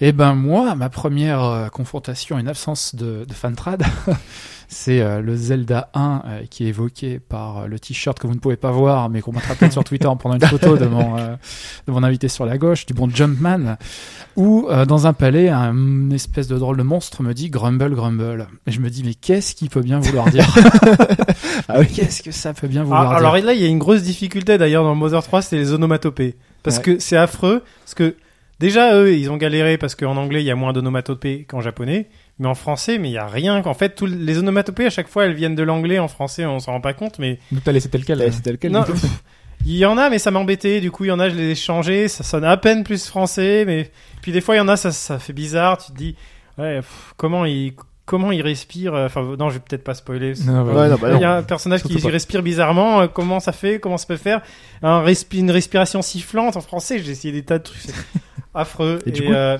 d'ailleurs, en plus, le problème, c'est qu'en anglais, souvent, l'onomatopée, c'est aussi le nom du verbe, genre zip ou euh, des fois des trucs comme ça. Il y en a plein. Ou cough. Cough, ces- quand on Hmm. tousse. Avec C'est Grumble facile. Grumble, du coup. Et euh, Grumble Grumble, c'est exactement la même chose. C'est grommellement, grommellement, quoi. Enfin, Ou c'est- euh, Mumble aussi. euh. Oui, voilà, parler, euh, enfin, marmonner, quoi. T'as cherché du coup ce que euh, autour de toi là À l'époque, Mais, non, mais en français, ça marche aussi, Marmonne. Oui, ça aurait été Marmonner, euh, ouais, ronchonner si, si, si, ça marche, Marmonne. Il va changer ça en fait. Non, non, non, j'en c'est ai dans mis- le jeu. J'en ai mis des marmonnes. De toute façon, il y a des fois, il y a aussi euh, teardrop, par exemple. Des fois, c'est pas une onomatopée. Ouais. Donc, on pouvait se permettre de mettre un mot, Oui. euh, genre voilà, genre marmonne, euh, murmure. Voilà. Excuse-moi, hein, je t'ai coupé. Non, non, il a pas de souci. Mais, Non, de fa- mais- mais en fait, même s'il a été écrit murmure, murmure ou euh, grommel, grommel, ça m'aurait pas avancé en fait. Donc, je dit, que- enfin, je me suis rendu compte bien plus tard quand j'ai compris ce que ça voulait dire que même si j'avais su ce que ça voulait dire, je n'aurais euh, pas su qu'il fallait donner un truc à bouffer à ce personnage dans le premier Zelda. non, c'est Voilà, ça, en C'était fait, pas euh. du tout évident en fait. Ah oui, effectivement, oui. Comme les, C'était voulu, en fait. C'est probable. C'était probable. comme quoi les solus, hein, euh, c'était un peu utile à l'époque. Exactement, c'est comme De ça. toute façon, c'est Zelda comme 1, ça que quoi. je Un. Zelda 1, c'est genre, tu mets une bombe à un endroit totalement random, et tu sais pas, et Tu mets des bombes dans tous les murs. Ouais, parce qu'après tu peux donner des coups d'épée dans le 3 pour avoir le, le, le petit bruit, euh, petit bruit, petit ouais. bruit sourd. Ah, tu pouvais même pas dans Zelda 1, je me rappelle plus. Ah non, tu je pouvais pas. Non, non. Ah, c'est affreux. Non, surtout dans le dans l'espèce de New Game Plus où les palais étaient placés de façon aléatoire, notamment dans les buissons, dans des grottes que invisibles. tu trouvais pas. Ouais. Euh, Il y avait aussi la solution, je comprends pas. tu parlais tout à l'heure de Seiken Densetsu euh, Ouais. que tu as réussi à faire sans comprendre. Eh ben, moi aussi, Ouais. ça a été mon cas, notamment sur Super NES, où je sais pas pourquoi, euh, les gens autour de moi se sont mis à avoir de l'import japonais pour des jeux de baston. ah. Et j'avais notamment les Ranma. Ah oui, les Ranma, je j'en sais pas aussi. si vous vous souveniez. Ouais, euh, j'en ai- C'était des jeux de baston, les Ranma, ou Ah, c'était ouais. des... Il y avait des jeux de baston Ranma. Ranma et les jeux de baston. Ouais. Qui étaient. euh, Mais c'était jamais sorti en, en, en Europe ça Il y en a peut-être un qui est quelques-uns qui a sorti. dû, un ou deux qui a dû filtrer quand Ouais. même avec euh, Dorothée à l'époque. Ouais, ouais, moi je les avais en japonais, mais bon, c'était pas Ouais, c'est particulièrement comme, c'est perturbant. comme euh, DBZ. euh, Mais sans le générique de Bernard Minet, hein, du coup. le, le 3 là. Le... Et ouais, les Super Butoden. Voilà. 1, 2 et 3 que j'ai eu en japonais aussi. japonais. euh, On va pas parler euh, des traductions de, de Super Butoden, hein, surtout le 2. euh, pff, Non, non, non. Oh là là, le Les 2, pires tu par- on parlait des noms propres. Les mecs ont inventé hein. des noms propres.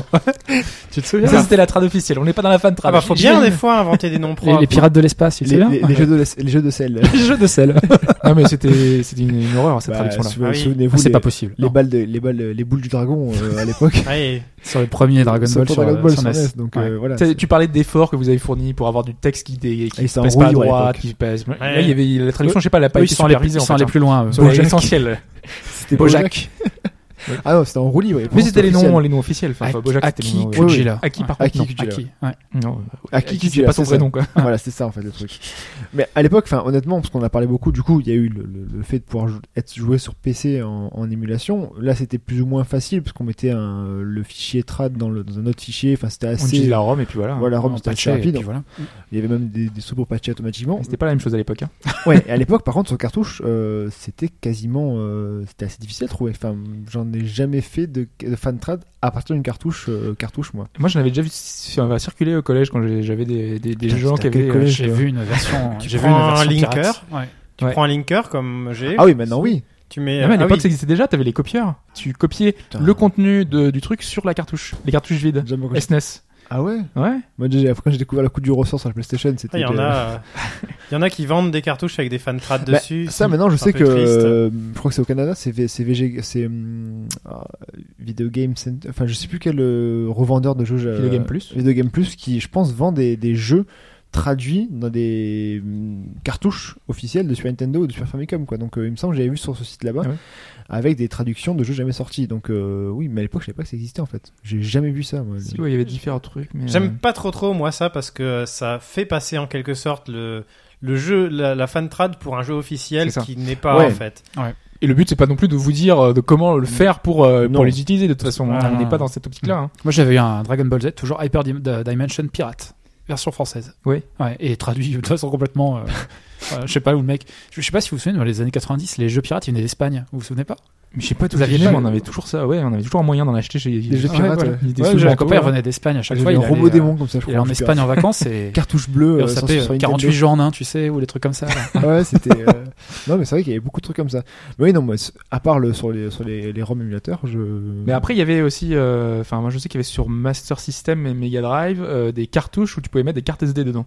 Et donc tu mettais des ROM sur les cartes Ça SD. n'existait pas euh, les cartes SD à l'époque. Mais ça arrivait un peu plus tard, mais c'était disponible. Waouh. Alors, je sais pas à quelle époque euh, précisément. Il y avait ce genre de choses. Après, bon, bien sûr, sur DS, euh, t'avais euh, la facilité, euh, les cartouches R3, tout ça, qui permettait de faire tourner tout le reste. Mais euh, c'est vrai que bon, aujourd'hui c'est tellement facile que. Maintenant, oui, c'est assez simple, donc euh, c'est limite plus simple. euh, Bah, après, il y a beaucoup de jeux qui, qui sortent aussi maintenant, même si on va voir dans la prochaine partie. Justement, Ouais, attends, juste, euh, il y avait Oui, aussi, bah, on avait vu euh, sur, enfin, dans, dans une escale, si vous nous avez écouté sur la PCFX, vu que c'était du FMV, c'était souvent des sous-titres. La piste de sous-titres, c'est simplement euh, du texte, donc c'était un fichier texte. Euh, donc il suffisait de graver son CD, sachant qu'il n'y avait pas de protection sur les sur ces CD-là, et tu pouvais euh, enfin, directement mettre ton nouveau fichier texte et tu traduisais le jeu complet euh, hyper facilement. Donc c'est pour ça que Ah y a certains jeux PCFX qui sont super bien, euh, ils sont déjà traduits parce que euh, c'est simplement un fichier texte. Il y a ce genre de, de détails dans certains jeux. Sur CD, de toute façon, tous les, les trucs craqués, c'était beaucoup plus facile. Ah oui, le CD, merci Sony. Hein. non, pas Sony. non. Mais il y avait, il y avait plein d'astuces. Ouais, d'accord. Oui, après c'est voilà, mais le coup la cartouche euh, à l'école, euh, j'avais jamais eu ça moi personnellement. Bah, comme quoi, hein, genre, on en apprend tous les jours, euh, même euh, même maintenant. On va voir maintenant dans la prochaine partie du coup, ben, pourquoi c'est si compliqué, pourquoi il n'y a pas forcément autant d'alternatives qu'on le voudrait, et on va aborder ça du coup dans la prochaine partie.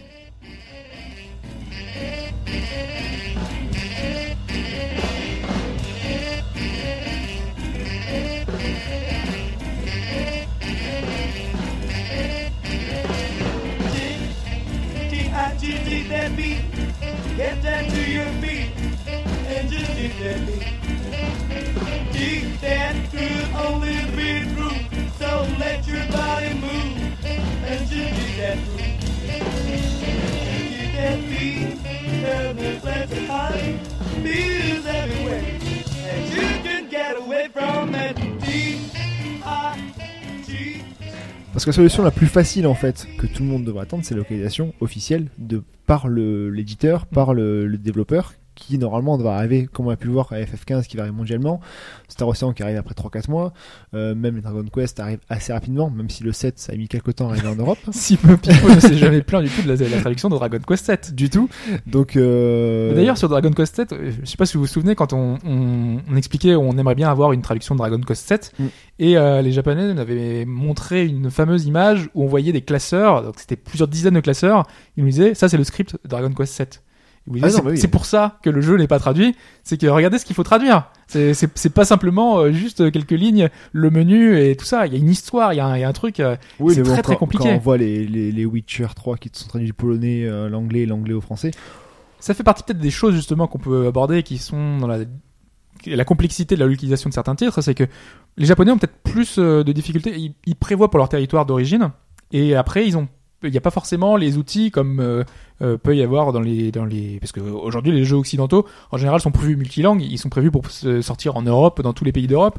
Donc euh, bah, derrière ils ont euh, prévu d'origine Ouais, le, tous jeu, les le jeu a été conçu pour être. Oui, voilà, passe- pour être multilangue. d'une- ouais, voilà. alors que c'est pas forcément le cas de tous les jeux japonais qui non, sont c'est une question d'abord pour le d'esprit assez territoire. largement, mais ouais. Donc euh, l'occasion, c'est vrai que euh, t'as dit tout à l'heure que ça coûtait, euh, ça aurait dû coûter 30 000 euh, euros la c'est ce qu'ils avaient estimé pour euh, s'ils avaient fait la traduction euh, avec euh, un professionnel, s'il avait chiffré en fait tout son boulot, parce que c'est un professionnel, donc il savait exactement combien euh, lui aurait coûté à la pige euh, finalement son le jeu complet. C'est vrai que c'est très très cher. Et par exemple, un des jeux que j'avais évoqué dans un podcast, c'est euh, Contradiction Spot the Liar, euh, qui est un titre qui a été fait intégralement en anglais, qui Ouais.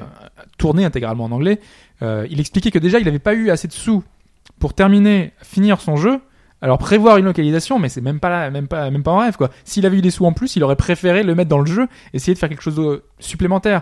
Donc derrière, la seule solution, c'est c'est la fan trad, c'est essayer d'avoir quelqu'un qui puisse traduire le jeu, et c'est arrivé fréquemment. Tous les jeux dont on a parlé, euh, même Undertale, qui fait partie des titres majeurs de l'année dernière, Il y a une, une traduction, une fan trad en cours d'ailleurs. Voilà. ouais. J'ai eu l'occasion de discuter un peu avec l'un des, des gars qui, qui m'a contacté. euh, on a échangé un peu. euh, on a vu qu'on avait des choses qui étaient, on avait des méthodes assez différentes, mais euh, c'était, c'était rigolo. Euh, est-ce que euh, rien à voir, mais euh, vous avez entendu parler du jeu Typoman, un jeu indépendant, genre sur eShop et trucs comme ça? Ah, pas du tout. C'est un plateforme puzzle basé autour des jeux de mots où en fait faut rajouter un C et ça change le mot. Ou, par exemple, rain, il pleut, ça remplit un espèce de, de bassin et on peut pas passer. Il faut aller chercher le D quelque part pour le placer devant Drain. pour faire drain et du coup ça, Ah ça oui. drain l'eau et on peut passer. C'est que des le jeu il est entièrement comme ça. Il y avait un jeu comme ça que t'as à l'époque, temps à traduire en Il y a français. Scribble. Note, je crois, Scribble c'est pas- Note, Et ouais. justement, il est ouais. pas traduit en, dans d'autres langues parce que c'est impossible, quoi, en fait. Tout le gameplay est basé sur euh, les mots de la langue anglaise. Ou alors ça Ouais. coûte très cher, c'est refaire un jeu. Quoi. Ah, ça a coûté une fortune. Ouais. Ouais, Il faut ça. repenser le jeu de. de C'est vrai mais tout ce que tu nous as raconté tout à l'heure, quand même, quand tu vois la complexité et le temps que ça prend, effectivement, quand tu, euh, quand tu transcris ça en euros, euh, c'est-à-dire si tu passes pas par des volontaires mais par une société officielle, etc., donc il faut rémunérer les gens, il faut payer des impôts, etc., etc., mais t'imagines un petit peu le coût quand même. Problème de droit aussi. Les problèmes de droit Ouais. aussi, ouais. Euh, sur, euh, sur, euh, justement la série Mother, euh, c'est un gros, gros problème. Il y a beaucoup de genre dans Earthbound, il y a beaucoup de références aux Beatles ou de, euh, Ouais. de même de samples issus des Beatles dans la musique. Il y avait une histoire avec Dali aussi, je crois. Ouais, Euh, il y, avait le- un le- tableau. Le où, tableau, euh, il y a une histoire là-dessus. Il y a eu pas mal, c'est peut-être aussi pour ça qu'il Problème de problème culturel aussi euh, dans Mother 3. euh, je vais pas trop vendre la mèche, mais euh, il y a des scènes euh, un petit peu. euh, Enfin, Alors, elles, est-ce que elles- ça elles- empêche- elles paraissent, elles paraissent gentilles comme ça, mais si tu regardes, mais mais c'est de la genre c'est de la maltraitance sur des animaux, Ah, mais c'est c'est du viol, mais c'est ouais, des trucs Ah. comme ça. Euh, c'est des, des, des choses euh, horribles qu'il y a dans ce jeu en fait. Bon, après ça, Nintendo a l'habitude, il coupe. Ouais, voilà. si jamais Ouais, c'était mais- que ça le problème. Ah mais non non parce que c'est des scènes qui sont trop importantes. Alors comment tu veux faire? Bon tu pas des ouais ils trouvent toujours une astuce. Parce que autant les, les droits, euh, enfin, euh, je sais pas, euh, pour les pour les droits musicaux en général, ils coupent. Euh, pour les intros, euh, notamment, on a eu Tales of Zestiria où euh, on n'a pas eu une, intro chantée, c'était juste le, le, le, le rythme derrière. C'est un peu pourri, mais bon, c'est passé. Euh, mais t'as d'autres choses, oui. Bah, Earthbound n'était pas sorti, notamment à cause des histoires de droits et tout ce que ça. vous avez dit. Donc, été trop coûteux pour eux de, de sortir à cause de ça. voilà, il fallait payer vraiment des droits pour spécifiques à chaque fois. Ou tout changer, pareil, c'est Mm. refaire un développement et changer des, des images, comme ça aurait été beaucoup, beaucoup trop coûteux. Donc ils auraient été aux USA, même aux USA, ils ont pas mal changé aussi les choses hein, pour la sortie américaine quand même.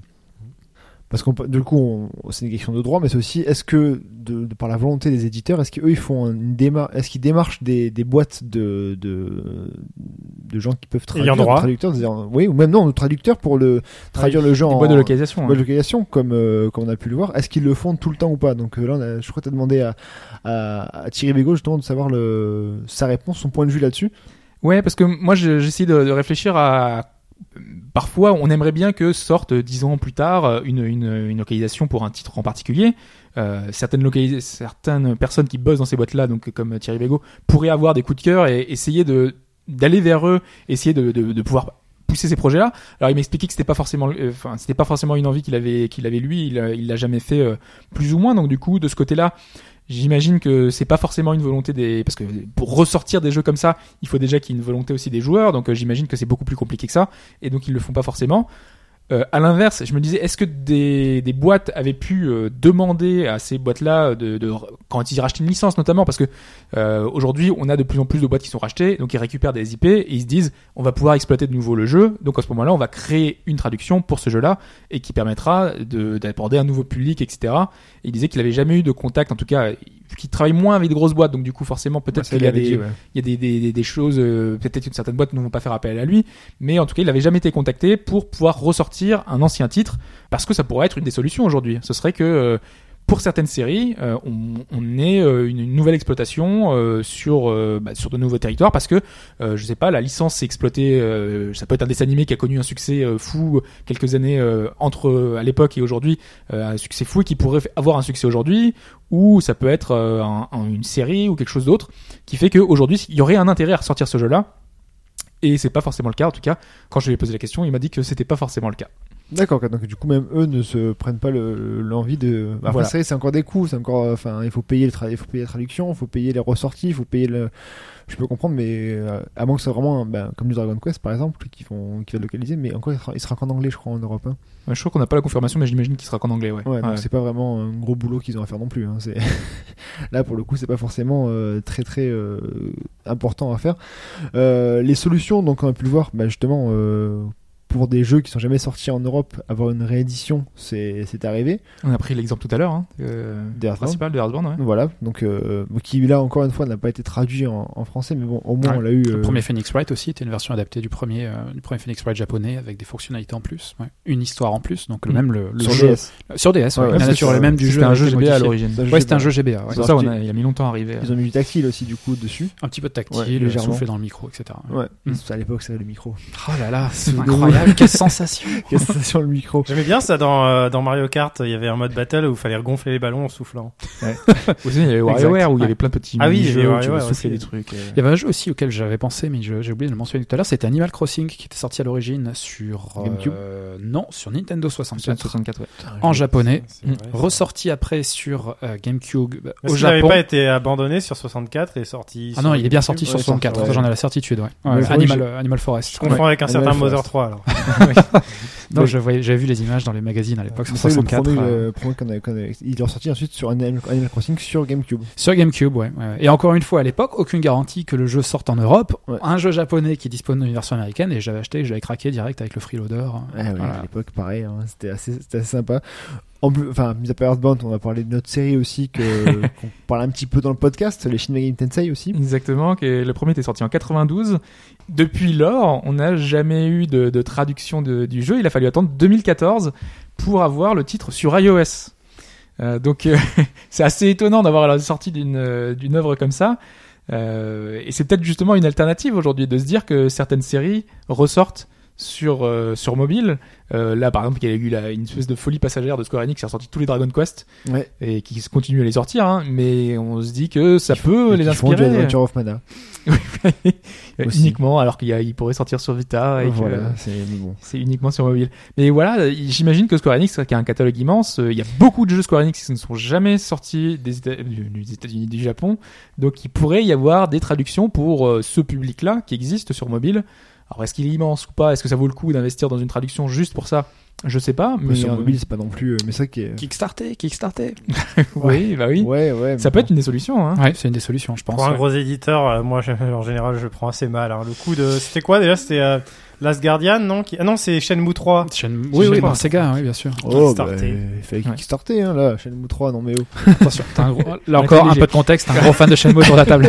ah non, mais d'accord, mais je veux bien. Mais euh, je suis tout à fait pour que le projet aboutisse et tout. Mais On la façon de le faire, la façon de le faire, qui est Sony derrière et qui demande de faire un financement participatif, je trouve ça un petit peu gonflé. Ouais, mais c'est ce qui est différent, c'est que Ouais, je peux comprendre. Euh, Je suis d'accord euh, sur la sur la forme, etc. Mais là, par exemple, pour les traductions, euh, imaginez que les gros éditeurs aujourd'hui ne proposent plus ces, ces traductions-là. Par exemple, aujourd'hui sur Vita, la plupart des titres sortent uniquement en anglais sur notre territoire.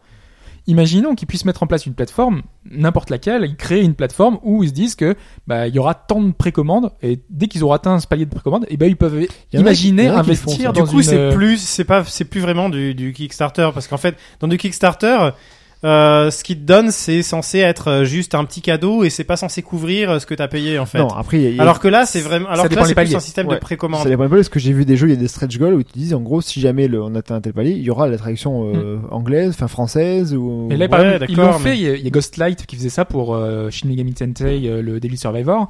Euh, S'ils atteignaient un certain palier, palier, ils permettaient de sortir le jeu Ouais. en cartouche euh, en- dans toute l'Europe. Donc ça, ça existe plus ou moins, mais ça devrait être à plus grande échelle pour essayer d'avoir de proposer plus un catalogue plus important, Oui, euh, c'est vrai. comme ils le font aujourd'hui sur cartouche, parce que sur Vita, par exemple, il y a, c'est pas que sur Vita, mais souvent c'est des jeux Vita en ce moment. euh, il y a une boîte US qui édite des, des jeux qui sont censés sortir uniquement en démat en physique. Donc ils font une, une sortie de 30 000 titres pour euh, une sortie physique. Et moi, j'imagine très bien qu'on puisse faire ça pour investir dans une traduction euh, qui, qui pourrait être euh, arrivée finalement. euh, Bah, ce serait une solution parce qu'on peut le voir que enfin, sur mobile, mine de rien, oui, comme tu dis, il est sorti en anglais euh, 92 à 2014, ça fait quand même, euh, c'est quoi, ça fait longtemps, ouais, ça, fait, ça, fait, ça fait quelques temps. Moi, il y avait aussi euh, Kamataishi no Yoro, qui est Oui. le premier Je jeu. voulais dans- te laisser te prononcer. On en avait parlé dans le premier podcast, donc ça fait quand même euh, Ouais. 3 4 ans, voilà. Et euh, j'avais dit, oui, un jour, j'aimerais bien. C'est un titre qui est uniquement en japonais. C'est un, un sous de novel, donc c'est un truc qu'on n'a pas forcément l'habitude de, de, de voir. Et euh, il est sorti sur iOS. Mais ils l'ont réadapté. Ils ont changé. Ils le- l'ont le légèrement lieu, réadapté. Ils ont changé. Et en plus, oui, oui, en plus, oui, oui ils ont adapté Ouais. tout le l'environnement. euh, bah, je vous invite à écouter À la écouter, chronique ouais. de Banshees Last Cry parce que c'est même le nom a changé. Mm, tout Bon, forcément en même temps, hein, Kamateishi no Yoru, ça veut pas dire grand chose pour nous, pour nous Européens. Oui, oui. non, parce que le monstre Ah, n'est plus le même. Ça me fait penser à un jeu euh, sur euh, GBA qui était sorti à la sortie de la GBA qui s'appelle Kuru Kuru Kururin. Ah oui. Et euh, je me rappelle euh, dans les premières présentations de la GBA dans les magazines, euh, il parle des premiers jeux et tout ça. Et dans la- l'article, il est marqué alors ce jeu-là, il- s'il y a bien une chose qu'on peut dire, c'est que s'il sort euh, en Occident, Euh, le- il s'appellera certainement pas comme ça. Puis il est sorti en Occident, oui, il s'appelle comment nom-là. Kourou Kourou Kourourine. Ouais, non, ils ont gardé le nom, ouais. C'est dingue. C'est que là, là, ça a été plus qu'une traduction, c'est une adaptation réellement euh, pour le marché américain. c'était une adaptation. Mais c'était une boîte qui faisait de la, de la traduction de bouquins, je crois, qui avait, qui avait pris le projet. Donc euh, c'était un peu différent. Et donc, euh, vu que on parle d'un visual novel, donc euh, derrière c'est beaucoup de texte, ils ont l'habitude, c'est, c'est peut-être moins compliqué et c'est la démarche plus euh, de roman, euh, roman de- vraiment de, de novel que euh, la, la démarche de jeu vidéo classique qui peut être beaucoup plus compliquée, comme on l'a vu avec, euh, avec Mais Mother. Pourtant, il y a du texte, hein, pourtant, dans un, dans Oui. un visual novel quand même. hein. Complètement. Podcast 77 si vous voulez réécouter. Parce Bon, que je vous voilà. renvoie à tout ça. Voilà, non, parce qu'on avait parlé. euh, Et Ouais. podcast numéro 1, du coup, Ouais, c'est- pas ah. trop. et, Non, le- et- et- et le micro et les trucs, c'était pas le même la matériel. qualité hein. du son, il y avait- il y avait un foutu duplex en plus, et c'était insupportable. Il y Euh, avait quelqu'un qui était en Belgique, c'était ça, oh c'était vraiment- insupportable celui-là. Ah, vraiment n'importe Ouais. quoi. Euh, euh, oui, c'était à l'époque où on pouvait s'évader euh, de façon fiscale et pas être euh, rattrapé. Ouais. Mais bon, euh, ce n'est pas vrai. Je tiens à prévenir. Je, je, je suis pas dans Panama Papers. Hein, je- C'est vrai. Ouais, J'ai cru voir ton nom pourtant. Ouais, non, c'est pas c'est pas le mien. C'est mon voisin. Euh, du coup, vu qu'on a un peu vu, euh, enfin le voisin, j'ai pas dit ici, hein, mais ou alors sinon on pourrait faire, enfin sinon il pourrait aussi proposer de d'ouvrir les, les, les, les fichiers de langue en fait et de permettre de Proposer des outils directement pour les fans, c'est ça voilà, de le faire Ouais, bah un peu comme Tomato a fait pour euh, plus ou moins Mais quoi. en fait, C'est pas, c'est pas C'est vraiment, pas c'est vraiment pas les bon. fans qui puissent, qui peuvent faire ça. Quoi. ouais, C'est- ouais. ouais. Faut être un peu Et ça existe, hein, parce que euh, je l'avais évoqué justement dans ce podcast de localisation où j'avais expliqué que Tree of Savior, qui est sorti la semaine dernière, euh, proposait de base, parce que donc c'est un jeu coréen, euh, comme ils savaient qu'ils allaient pas avoir les moyens de, de financer les localisations, donc ce sont les fans complètement, ils ont eu en fait accès à une base de données qui permettait de mettre la correspondance à chaque fois. Donc c'est une, bah, une traduction euh, totalement euh, ouverte. Donc Euh, euh, crowd, crowdsourcé en fait. Exactement. Et ben moi, moi avant de me lancer dans cette trad, dans les trucs quand ça me trottait dans la tête et tout ça, je me disais, mais en fait pour faire une trad euh, aussi conséquente, euh, c'est simple, il suffit de, faudrait faire un, c'est un Avec système, de monde, ouais. enfin un système avec plein de monde qui vient euh, traduire les trucs sur un document partagé euh, énorme et tout. ouais, le bordel C'est vrai que La cohérence. hein. Ouais, le problème, c'est voilà, le le, le problème d'incohérence et de style que finalement, euh, qui dans notre équipe, c'est résolu assez simplement puisque euh, je suis passé sur tous les textes moi-même à la fin. Même si euh, il y en a 40% qui ont été écrits euh, initialement par euh, Lost, bah je les ai corrigés, donc j'ai mis un peu de mon style. Et puis après, bon ben j'ai fait de mon style. Et puis les fichiers annexes, euh, annexes, il y a il y a du il y a du Florian euh, là-dedans. Je veux dire, il y a au moins une personne qui a tout lu, pas forcément tout fait, mais tout lu qui permet d'avoir euh, une cohérence, mais c'est vrai que Ouais, sur, des, vrai. sur des, gros, des gros projets avec des équipes un peu plus grandes, euh, ça peut poser problème Ouais. d'avoir euh, un- une personne qui s'occupe de telle partie, une personne sur- qui s'occupe de telle partie. Mais du coup, c'est la communauté qui fait, c'est le plus ou moins les fans qui Ouais. D'ailleurs, il y a une communauté, là, il y a une communauté française qui bosse sur la traduction française du jeu et qui est en train d'essayer de le traduire, sachant que la version anglaise est, et même la version anglaise a des problèmes, parce que moi je jouais en anglais, il y avait des textes qui étaient, euh, il y avait pas, il y avait pas de, de, de, de- des textes qui étaient pas remplis, donc du coup, tu avais juste une balise qui était Donc, tu écrite. remplaces euh, un, un outil spécifique pour en gros, tu Complètement. remplaces de base, euh, tu remplaces euh, directement dans une base de données et ton jeu, il, y a une mise à jour régulièrement et à chaque mise à jour, ils mettent la jour- à jour la, la traduction euh, finalement de, du jeu. Donc du coup, ça marche. Mais le problème et le risque, c'est que ces traductions-là, et si jamais tout le monde se met à faire ça, finalement, c'est que les éditeurs ne prennent plus l'initiative de faire la traduction d'eux-mêmes et, proposent, c'est un gain, ils se disent que voilà, les, les fans sont prêts à le faire. Donc Oui. pourquoi est-ce qu'on s'amuserait à payer quelqu'un euh, c'est ça quoi. Après ça tue, ça tue une profession quoi. parce que euh, là, eh ben, j'imagine très bien, ils, ils- la IMC Games qui a, qui a fait le jeu, ils sont très satisfaits de.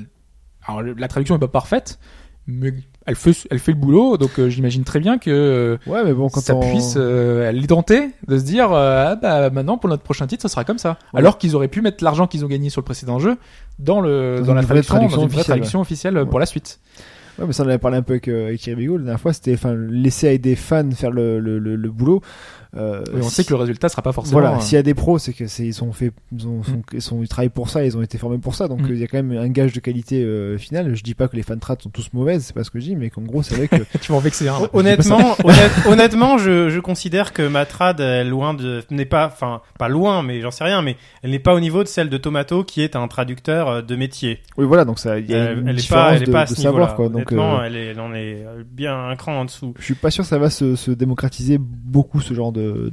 peut-être chez le, le IMC Games qui va le faire, Mm. continuer à le faire. Mais ça pourrait être une piste parce que moi je sais par exemple dans, dans Grim Dawn, qui était euh, un hack and slash qui est sorti euh, récemment, euh, il y avait en fait des fans qui avaient commencé les traductions non officielles et de, enfin de façon à, faire des, des traductions, mais ils avaient récupéré des fichiers, ils avaient un peu bidouillé au début, c'était c'était pas ouvert et finalement ils ont ouvert le truc et ils ont essayé de proposer un truc assez simple et les développeurs mettent en avant ces traductions là pour tout le monde. Donc je me dis quand même que ça peut euh, plus ou moins être euh, une solution pour euh, au moins avoir un minimum parce qu'il y a plein de jeux t'aimerais bien avoir ces un Ouais, qu'ils le passent ça, qu'ils ouvrent sur des anciens jeux alors. peut-être pas pour tous les gros C'est éditeurs vrai que ça passe mal mais- quand même, hein, un éditeur qui fait travailler ses, ses fans et Non tout. mais c'est sûr euh, ouais. C'est Et quand il y a rien du quand tout on voit justement, Quand il y a je- rien, on je leur sais reproche, si- donc, je, euh. je- je sais plus si ça, ça Ouais. a déjà été dit, mais justement, euh, Tomato avait publié un message pour dire qu'ils faisaient don de leur traduction à Nintendo. Oui. Pour montrer un, donner un gage de leur bonne Pour foi. l'instant, et- ils les volent pas. Hein. voilà, et- mais Nintendo n'a rien dit. Et Ça arrive souvent d'ailleurs hein, qu'on explique euh, que le, le- la fan trad, euh, on la, on la propose aux éditeurs, euh, essayer de, de voir s'ils peuvent pas la sortir. Le problème, que- c'est que, enfin, c'est bizarre parce qu'en même temps, euh, si euh, Nintendo avait approché Tomato, bah, il l'aurait mis un peu euh, dans la, signé un NDA et tout dans la confidence. Euh, Tomato euh, serait pas pu être forcément discret parce que il est tellement open que euh, là, il dit bah non, euh, je suis au courant de rien. euh, et, il et, et s'il avait vraiment signé le truc, il dirait pas. Je suis au courant de rien. Il, dit, ah, je- tu vois, il, il aurait Non, été. on ne euh, change pas esprit, mais il aurait pas mis à disposition tous les outils non plus pour faire une traduction euh, Ouais. euh, en Ouais, autre ouais, langue. ouais. Donc euh, là, je pense que non. Enfin, Nintendo a toujours été très évasif là-dessus, donc. Euh, Mais en tout cas, il y, a- il y a eu des jeux où des, des- ils ont récupéré des trades, c'est très très rare, mais euh, qu'ils ont récupéré la, la traduction pour l'Occident. euh, Il y a eu des cas pour les visual novels notamment, euh, Ouais. Où tu avais la possibilité en tout cas de, de récupérer. Ils avaient euh, vendu le jeu, ils avaient signé vraiment la traduction euh, de, de fans. Qui Ah était oui, du bon boulot, qui était... euh, euh, tout le monde savait que tout le monde jouait sur ces jeux-là. Alors j'ai plus les exemples en tête, c'est pour ça que je vous dis ça. j'aurais préféré, j'aurais dû travailler ça avant, mais je, je sais qu'il y, a- il y a au moins un, un ou deux jeux qui, qui ont fait ça. D'accord, ok. Donc on a vu que les nouveaux jeux normalement sont plus ou moins tous traduits de nos jours. Ou en, allez, on attend. moins en ou- anglais. Voilà, ou en anglais. anglais. ouais. C'est déjà quand même pas mal, on pas se plaindre. Et il y a des jeux que vous aimeriez voir traduits, au moins en anglais ou en français, de, qui sont jamais sortis du Japon, à part Sega Tetsu On est 3. français, on aime se plaindre. Bah, ouais, ça c'est sport national. Hein, ça. Alors, Alphonse, depuis le début de- du podcast, il nous tease un jeu, il veut pas le dire pour l'instant. Donc on va commencer Non, par toi, non, non, Alphonse, non, hein. non, pas du tout. Non, non, non, non. Bah, euh, j'aurais aimé que Capcom euh, sorte euh, Ace Attorney Investigations 2, mais bon, euh, finalement, je passerai par la fan trad pour le faire. hein. Si déjà ils nous sortent Ace Attorney 6 euh, cette année, ça sera déjà pas mal. Hein, je leur en voudrais moins. Mais il y a le, le Die, moi, que j'aimerais bien, euh, qui n'arrivera probablement jamais. Ah non, il nous. arrivera jamais, je crois. Ouais, Ouais. ouais, ouais, ouais, ouais. Il est sorti l'an dernier et je crois que c'est un petit peu cuit. Ouais. Je suis, euh, en plus, les ventes étaient pas, Je vraiment, crois étaient que pas géniales. non, non, c'est Ouais. le, non, c'est. Enfin, même, de Même façon, au Japon, euh, voilà, Sauf Capcom, ça se résume pour l'instant à du Street Fighter. hein. Donc euh, là, le, c'est vrai, c'est vrai, c'est vrai, ils devraient sortir dans celui aussi. Quoi d'autre encore? Bah, Peut-être euh, les œuvres intégrales de, du bon monsieur Matsuno quand même, parce qu'il y a pas mal de jeux qui n'ont jamais été euh, traduits en français. Donc euh, les tactiques, enfin tous les ogres d'une manière générale. Ouais. euh, voilà, faut passer par l'anglais et c'est de l'anglais souvent un petit peu un petit peu délicat, C'est un pour ça peu que je pense que c'est difficile. pas traduit Donc, surtout. euh, Pour traduire en français, il faut aussi euh, être plus que grammaire nazi là. Faut puis savoir adapter euh, chaque chaque euh, chaque phrase, ça va être assez compliqué quand même. Ouais, ça serait quand même assez délicat, mais je pense qu'il y aurait vraiment pas mal de choses à faire parce que euh, il y a une, enfin, il y a, il y a un, il y a un potentiel euh, à exploiter qui est vraiment important, quoi, avec des jeux qui, il y en a un notamment qui était sorti, j'ai pas vu, qui était sorti de mémoire sur Neo Geo Pocket. Une Très bien comme console. Clic, clic, clic.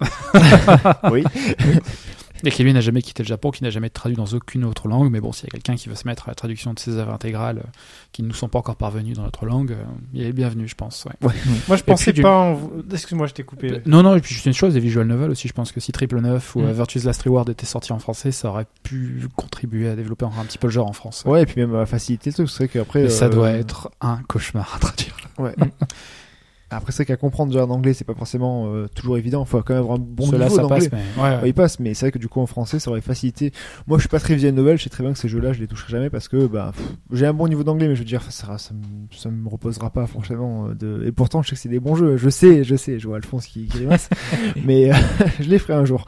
Mais c'est vrai que voilà, je suis pas très visuel novel, et c'est vrai que le fait que ce soit du. euh, Encore plus quand c'est long. hein, et Ouais. c'était sur le forum, on avait Gabora qui nous expliquait, euh, enfin, qui disait que lui, il avait un peu de mal avec Steins Gate parce que c'est 25-30 heures euh, de, de jeu en anglais intégral. ouais.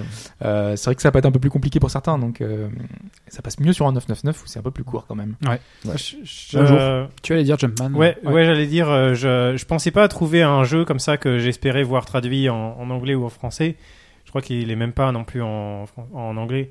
Typiquement le, le tactical RPG, j'ai du mal. Il y a beaucoup de genres ou un peu obscurs où j'ai du mal. Mother ça, 3, c'est non non c'est pas un genre obscur d'accord, mais mais euh, mais euh, il y, a- pas beaucoup de jeux euh, uniquement japonais euh, que je connais comme ça et pour lesquels j'ai une vraie curiosité à part la série Mother qui vraiment m'intéressait. Je sais pas parce qu'elle est elle est elle me parle particulièrement. Euh, C'est comme mais une j'ai quand même aventure initiatique, c'est un truc très particulier, ouais. oui, et puis c'est finalement c'est plutôt grand public. Hein, quand je, trouve- je trouve ça parle à tout le monde. Surtout Mother 3 qui est très axé sur le scénario. Il a une histoire à raconter qui, qui touche vraiment tout le monde, je trouve. Euh, il est vraiment, c'est vraiment un jeu pour moi un jeu grand public et pas un jeu hardcore. Beaucoup, beaucoup des jeux que vous Il citez qu'on aimerait bien voir. euh, Il est Mother assez- 3 Il est assez difficile quand Ouais, même. je- Peut-être pas autant que le 2, mais quand même, c'est pas. c'est pas Pour l'époque, hardcore, mais. Ouais. euh, Enfin, en tout cas, euh, je- vois un jeu que j'aimerais bien voir traduit. C'est euh, celui qui il a un nom. euh, c'est un jeu Game Boy euh, dont le moteur a donné naissance à Zelda Link's Awakening. C'est euh, For the Frogs, The Bell Rings. Je vois même pas ce que c'est. C'est un Ouais. jeu. Euh, vous voyez, euh, euh, quel- quelqu'un d'entre vous a joué à Link's Awakening Oui, bien Ouais, bien sûr. Vous voyez euh, Richard euh, qui a perdu ses 5 feuilles d'or. oui ouais. En fait, c'est la l'un pelle, des hein. personnages principaux d'un autre jeu qui est un RPG dont euh, sur lequel euh, Link's Awakening se base pour son moteur en fait. Et la, D'accord. et la musique euh, de la villa de Richard quand on va chez lui, c'est le thème principal de ce jeu en fait. D'accord. C'est un prince avec des grenouilles euh, et donc c'est une histoire de grenouilles. Et, Tous les euh, grenouilles aussi euh. et le, le titre fait référence au roman euh, Pour qui sonne le glas, euh, qui est connu, donc c'est son nom en anglais, sauf que c'est pas Pour qui sonne le glas, c'est Pour les grenouilles sonne le glas. Voilà. D'accord. Ah oui. C'est un jeu japonais euh, bah, de Nintendo, quand même. euh, Ouais, puisqu'ils ont gardé le même moteur, donc. euh, et puis. Euh, je n'en avais jamais et je, entendu je- parler. je, je sais. Ben moi j'en avais entendu parler parce que je suis un gros fan de Link's Awakening. oui moi aussi Et- quand même Ben, ouais bah je, je- voilà je bah, Enfin, il y a des fois des anecdotes hein, qui, qui nous viennent comme ça, totalement random, et, et ça, ça, ça se garde. Et du coup, j'avais fouillé un peu ce jeu, ces histoires de ce jeu, et j'avais regardé un peu de gameplay, et du coup, c'est vrai que c'est un jeu que j'aimerais voir traduit. Dans le genre de jeu que peut-être tu aimerais avoir traduit, euh, je sais pas si tu connais, c'est euh, Gift Car. Euh, Hop, qui était un peu dit dans, quelque chose. qui était un peu barré comme euh, comme Mother et comme euh, comme Earthbound, qui était sorti sur euh, sur GameCube à l'époque.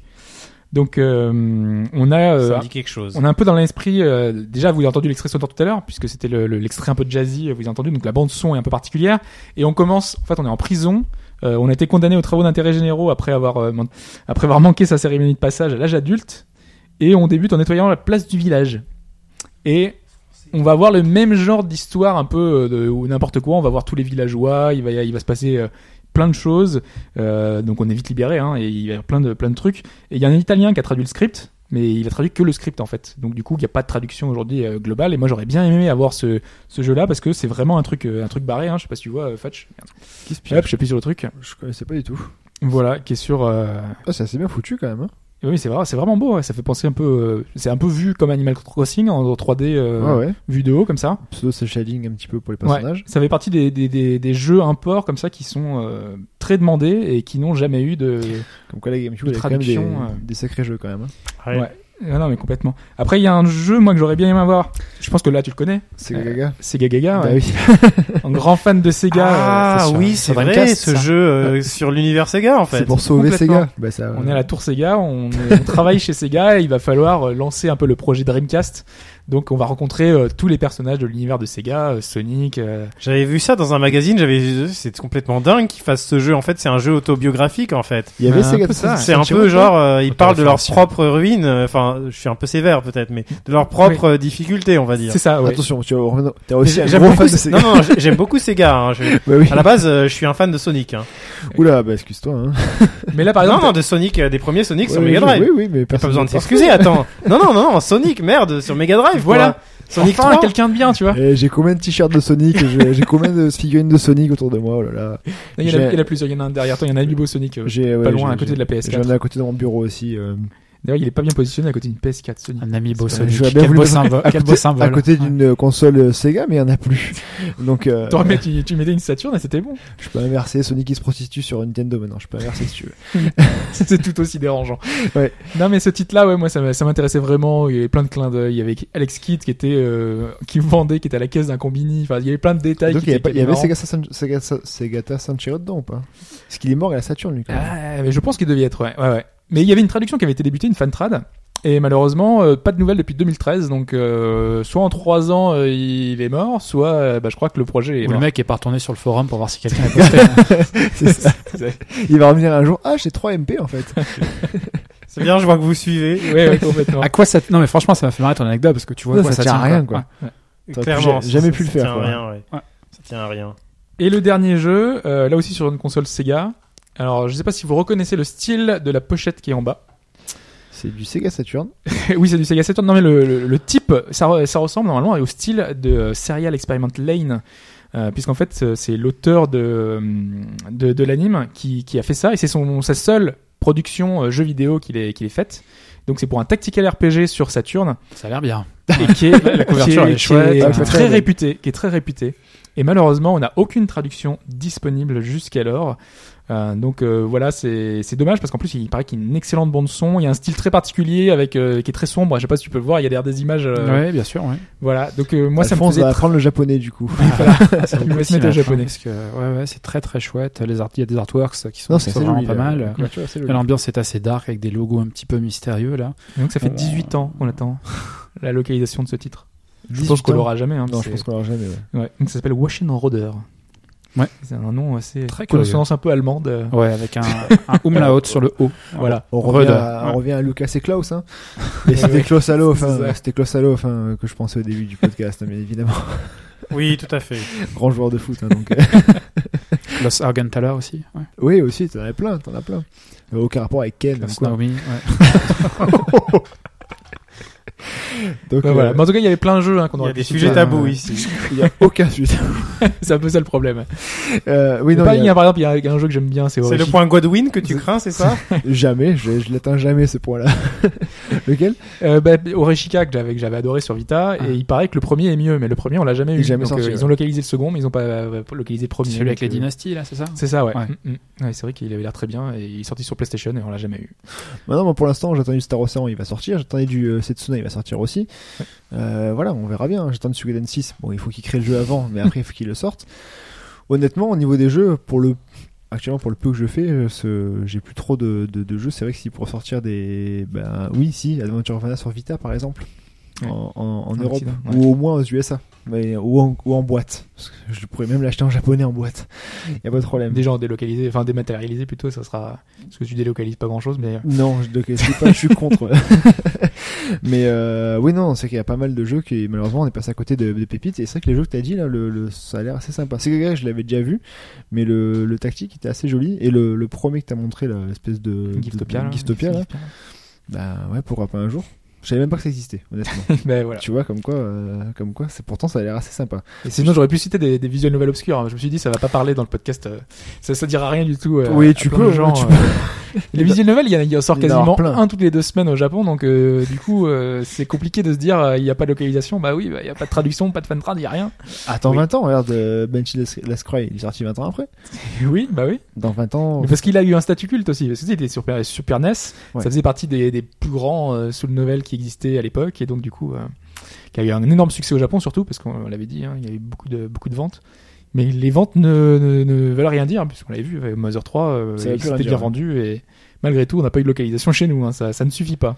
Quand ils considèrent, quand ils voient que ça se vend bien au Japon, pour eux, ça veut rien dire sur le reste du monde. Mm. Ça peut se comprendre d'un certain côté quand on voit euh, Earthbound, mais enfin, en fait, ils auraient pu capter un petit peu que euh, la communauté Earthbound, qui n'existait pas au moment de la sortie du jeu, avec Internet, elle s'est développée, c'est devenu un truc de dingue. C'est vrai qu'ils auraient pu surfer dessus. Peut-être qu'en 2006, ça se sentait pas encore trop. C'est peut-être ça qui a aussi créé et soudé la communauté Earthbound aussi. Si les jeux étaient sortis, il y aurait peut-être une communauté. Non mais Earthbound justement était sorti. Oui. Ah oui que euh, je sais pas. Je pense que la communauté Earthbound elle s'est quand même formée avant la sortie de Mother 3. Oui. Il me Ah oui. Mais le fait que Murton soit jamais sorti euh, aux USA a renforcé ce, ce, ce lien-là et a fait que. bah, Peut-être, peut-être. C'est pas des hérétiques, mais. Non, non, c'est ça- c'est- c'est possible, ouais, ça, ça fait genre. euh, ouais, on C'était a- euh, c'était un des jeux les plus attendus à l'époque. hein, Bah oui, mais c'est c'est comme la communauté Shenmue. Shenmue, depuis Mm. le 3, voilà, il, depuis le temps qu'on l'attend, ça fait pareil. C'est un peu ce, ce, ce, ce syndrome de manque qui fait que. Mais maintenant, au moins. Donc c'est bientôt le, le 20 avril, normalement. Le ça. 20 avril, ouais. Ça sort, ok, d'accord. Bon, on, va, on va guetter ça, j'ai enfin comprendre l'histoire. ça va être pas Ah, quand même. mal. Ça va être pas mal. J'espère comprendre T'avais l'histoire. bien compris, je pense. En japonais, non. Ah, t'es joué en japonais? Oui, oui. J'ai Ah. jamais joué en, anglais. Non Ah, t'as jamais essayé la traduction anglaise? Non plus, non plus. Non, j'avais j'avais J'espère que. les Alors, ça nous est arrivé euh, de, de jeter un œil à- à- au japonais euh, quand euh, on avait des doutes et tout ça. Après, c'est vrai que. euh, on connaît pas tant que ça la, la version japonaise dans notre équipe, on confesse. Donc, de, de ce point de vue-là, on fait confiance à Tomato pour avoir fait quelque chose de fidèle. Mais euh, je sais pas ce que ça va donner niveau différence entre la version japonaise et la version française. quoi. On verra bien, au Avec moins- deux étapes de Au traduction. moins, on a déjà une française, donc c'est déjà quand même très bien hein, à ce niveau-là pour un jeu Et une complète. une complète. Pas préfère- 20% ou Je préfère 30%. dire ça que, euh, que de prétendre avoir traduit directement du japonais quand c'est pas le cas. Franchement, c'est.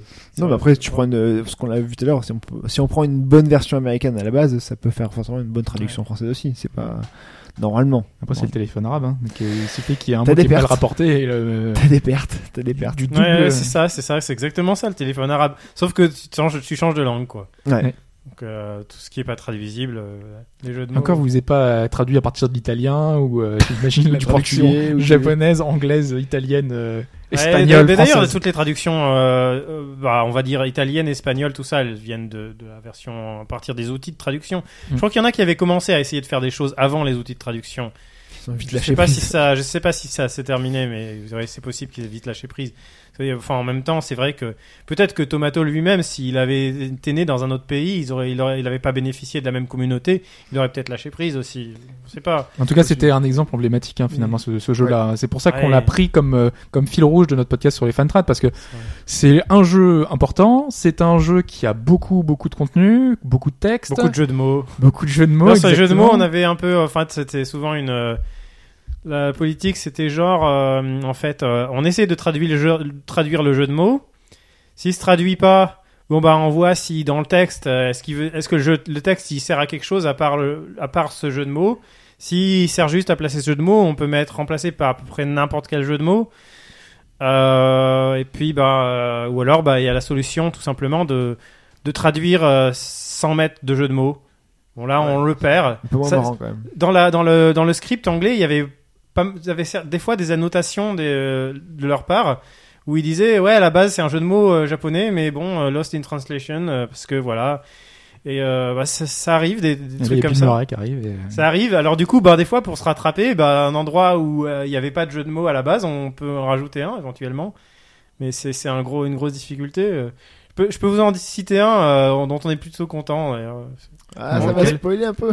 non, non, vous voulez pas Vas-y, vas-y. Vas-y, bah maintenant oui.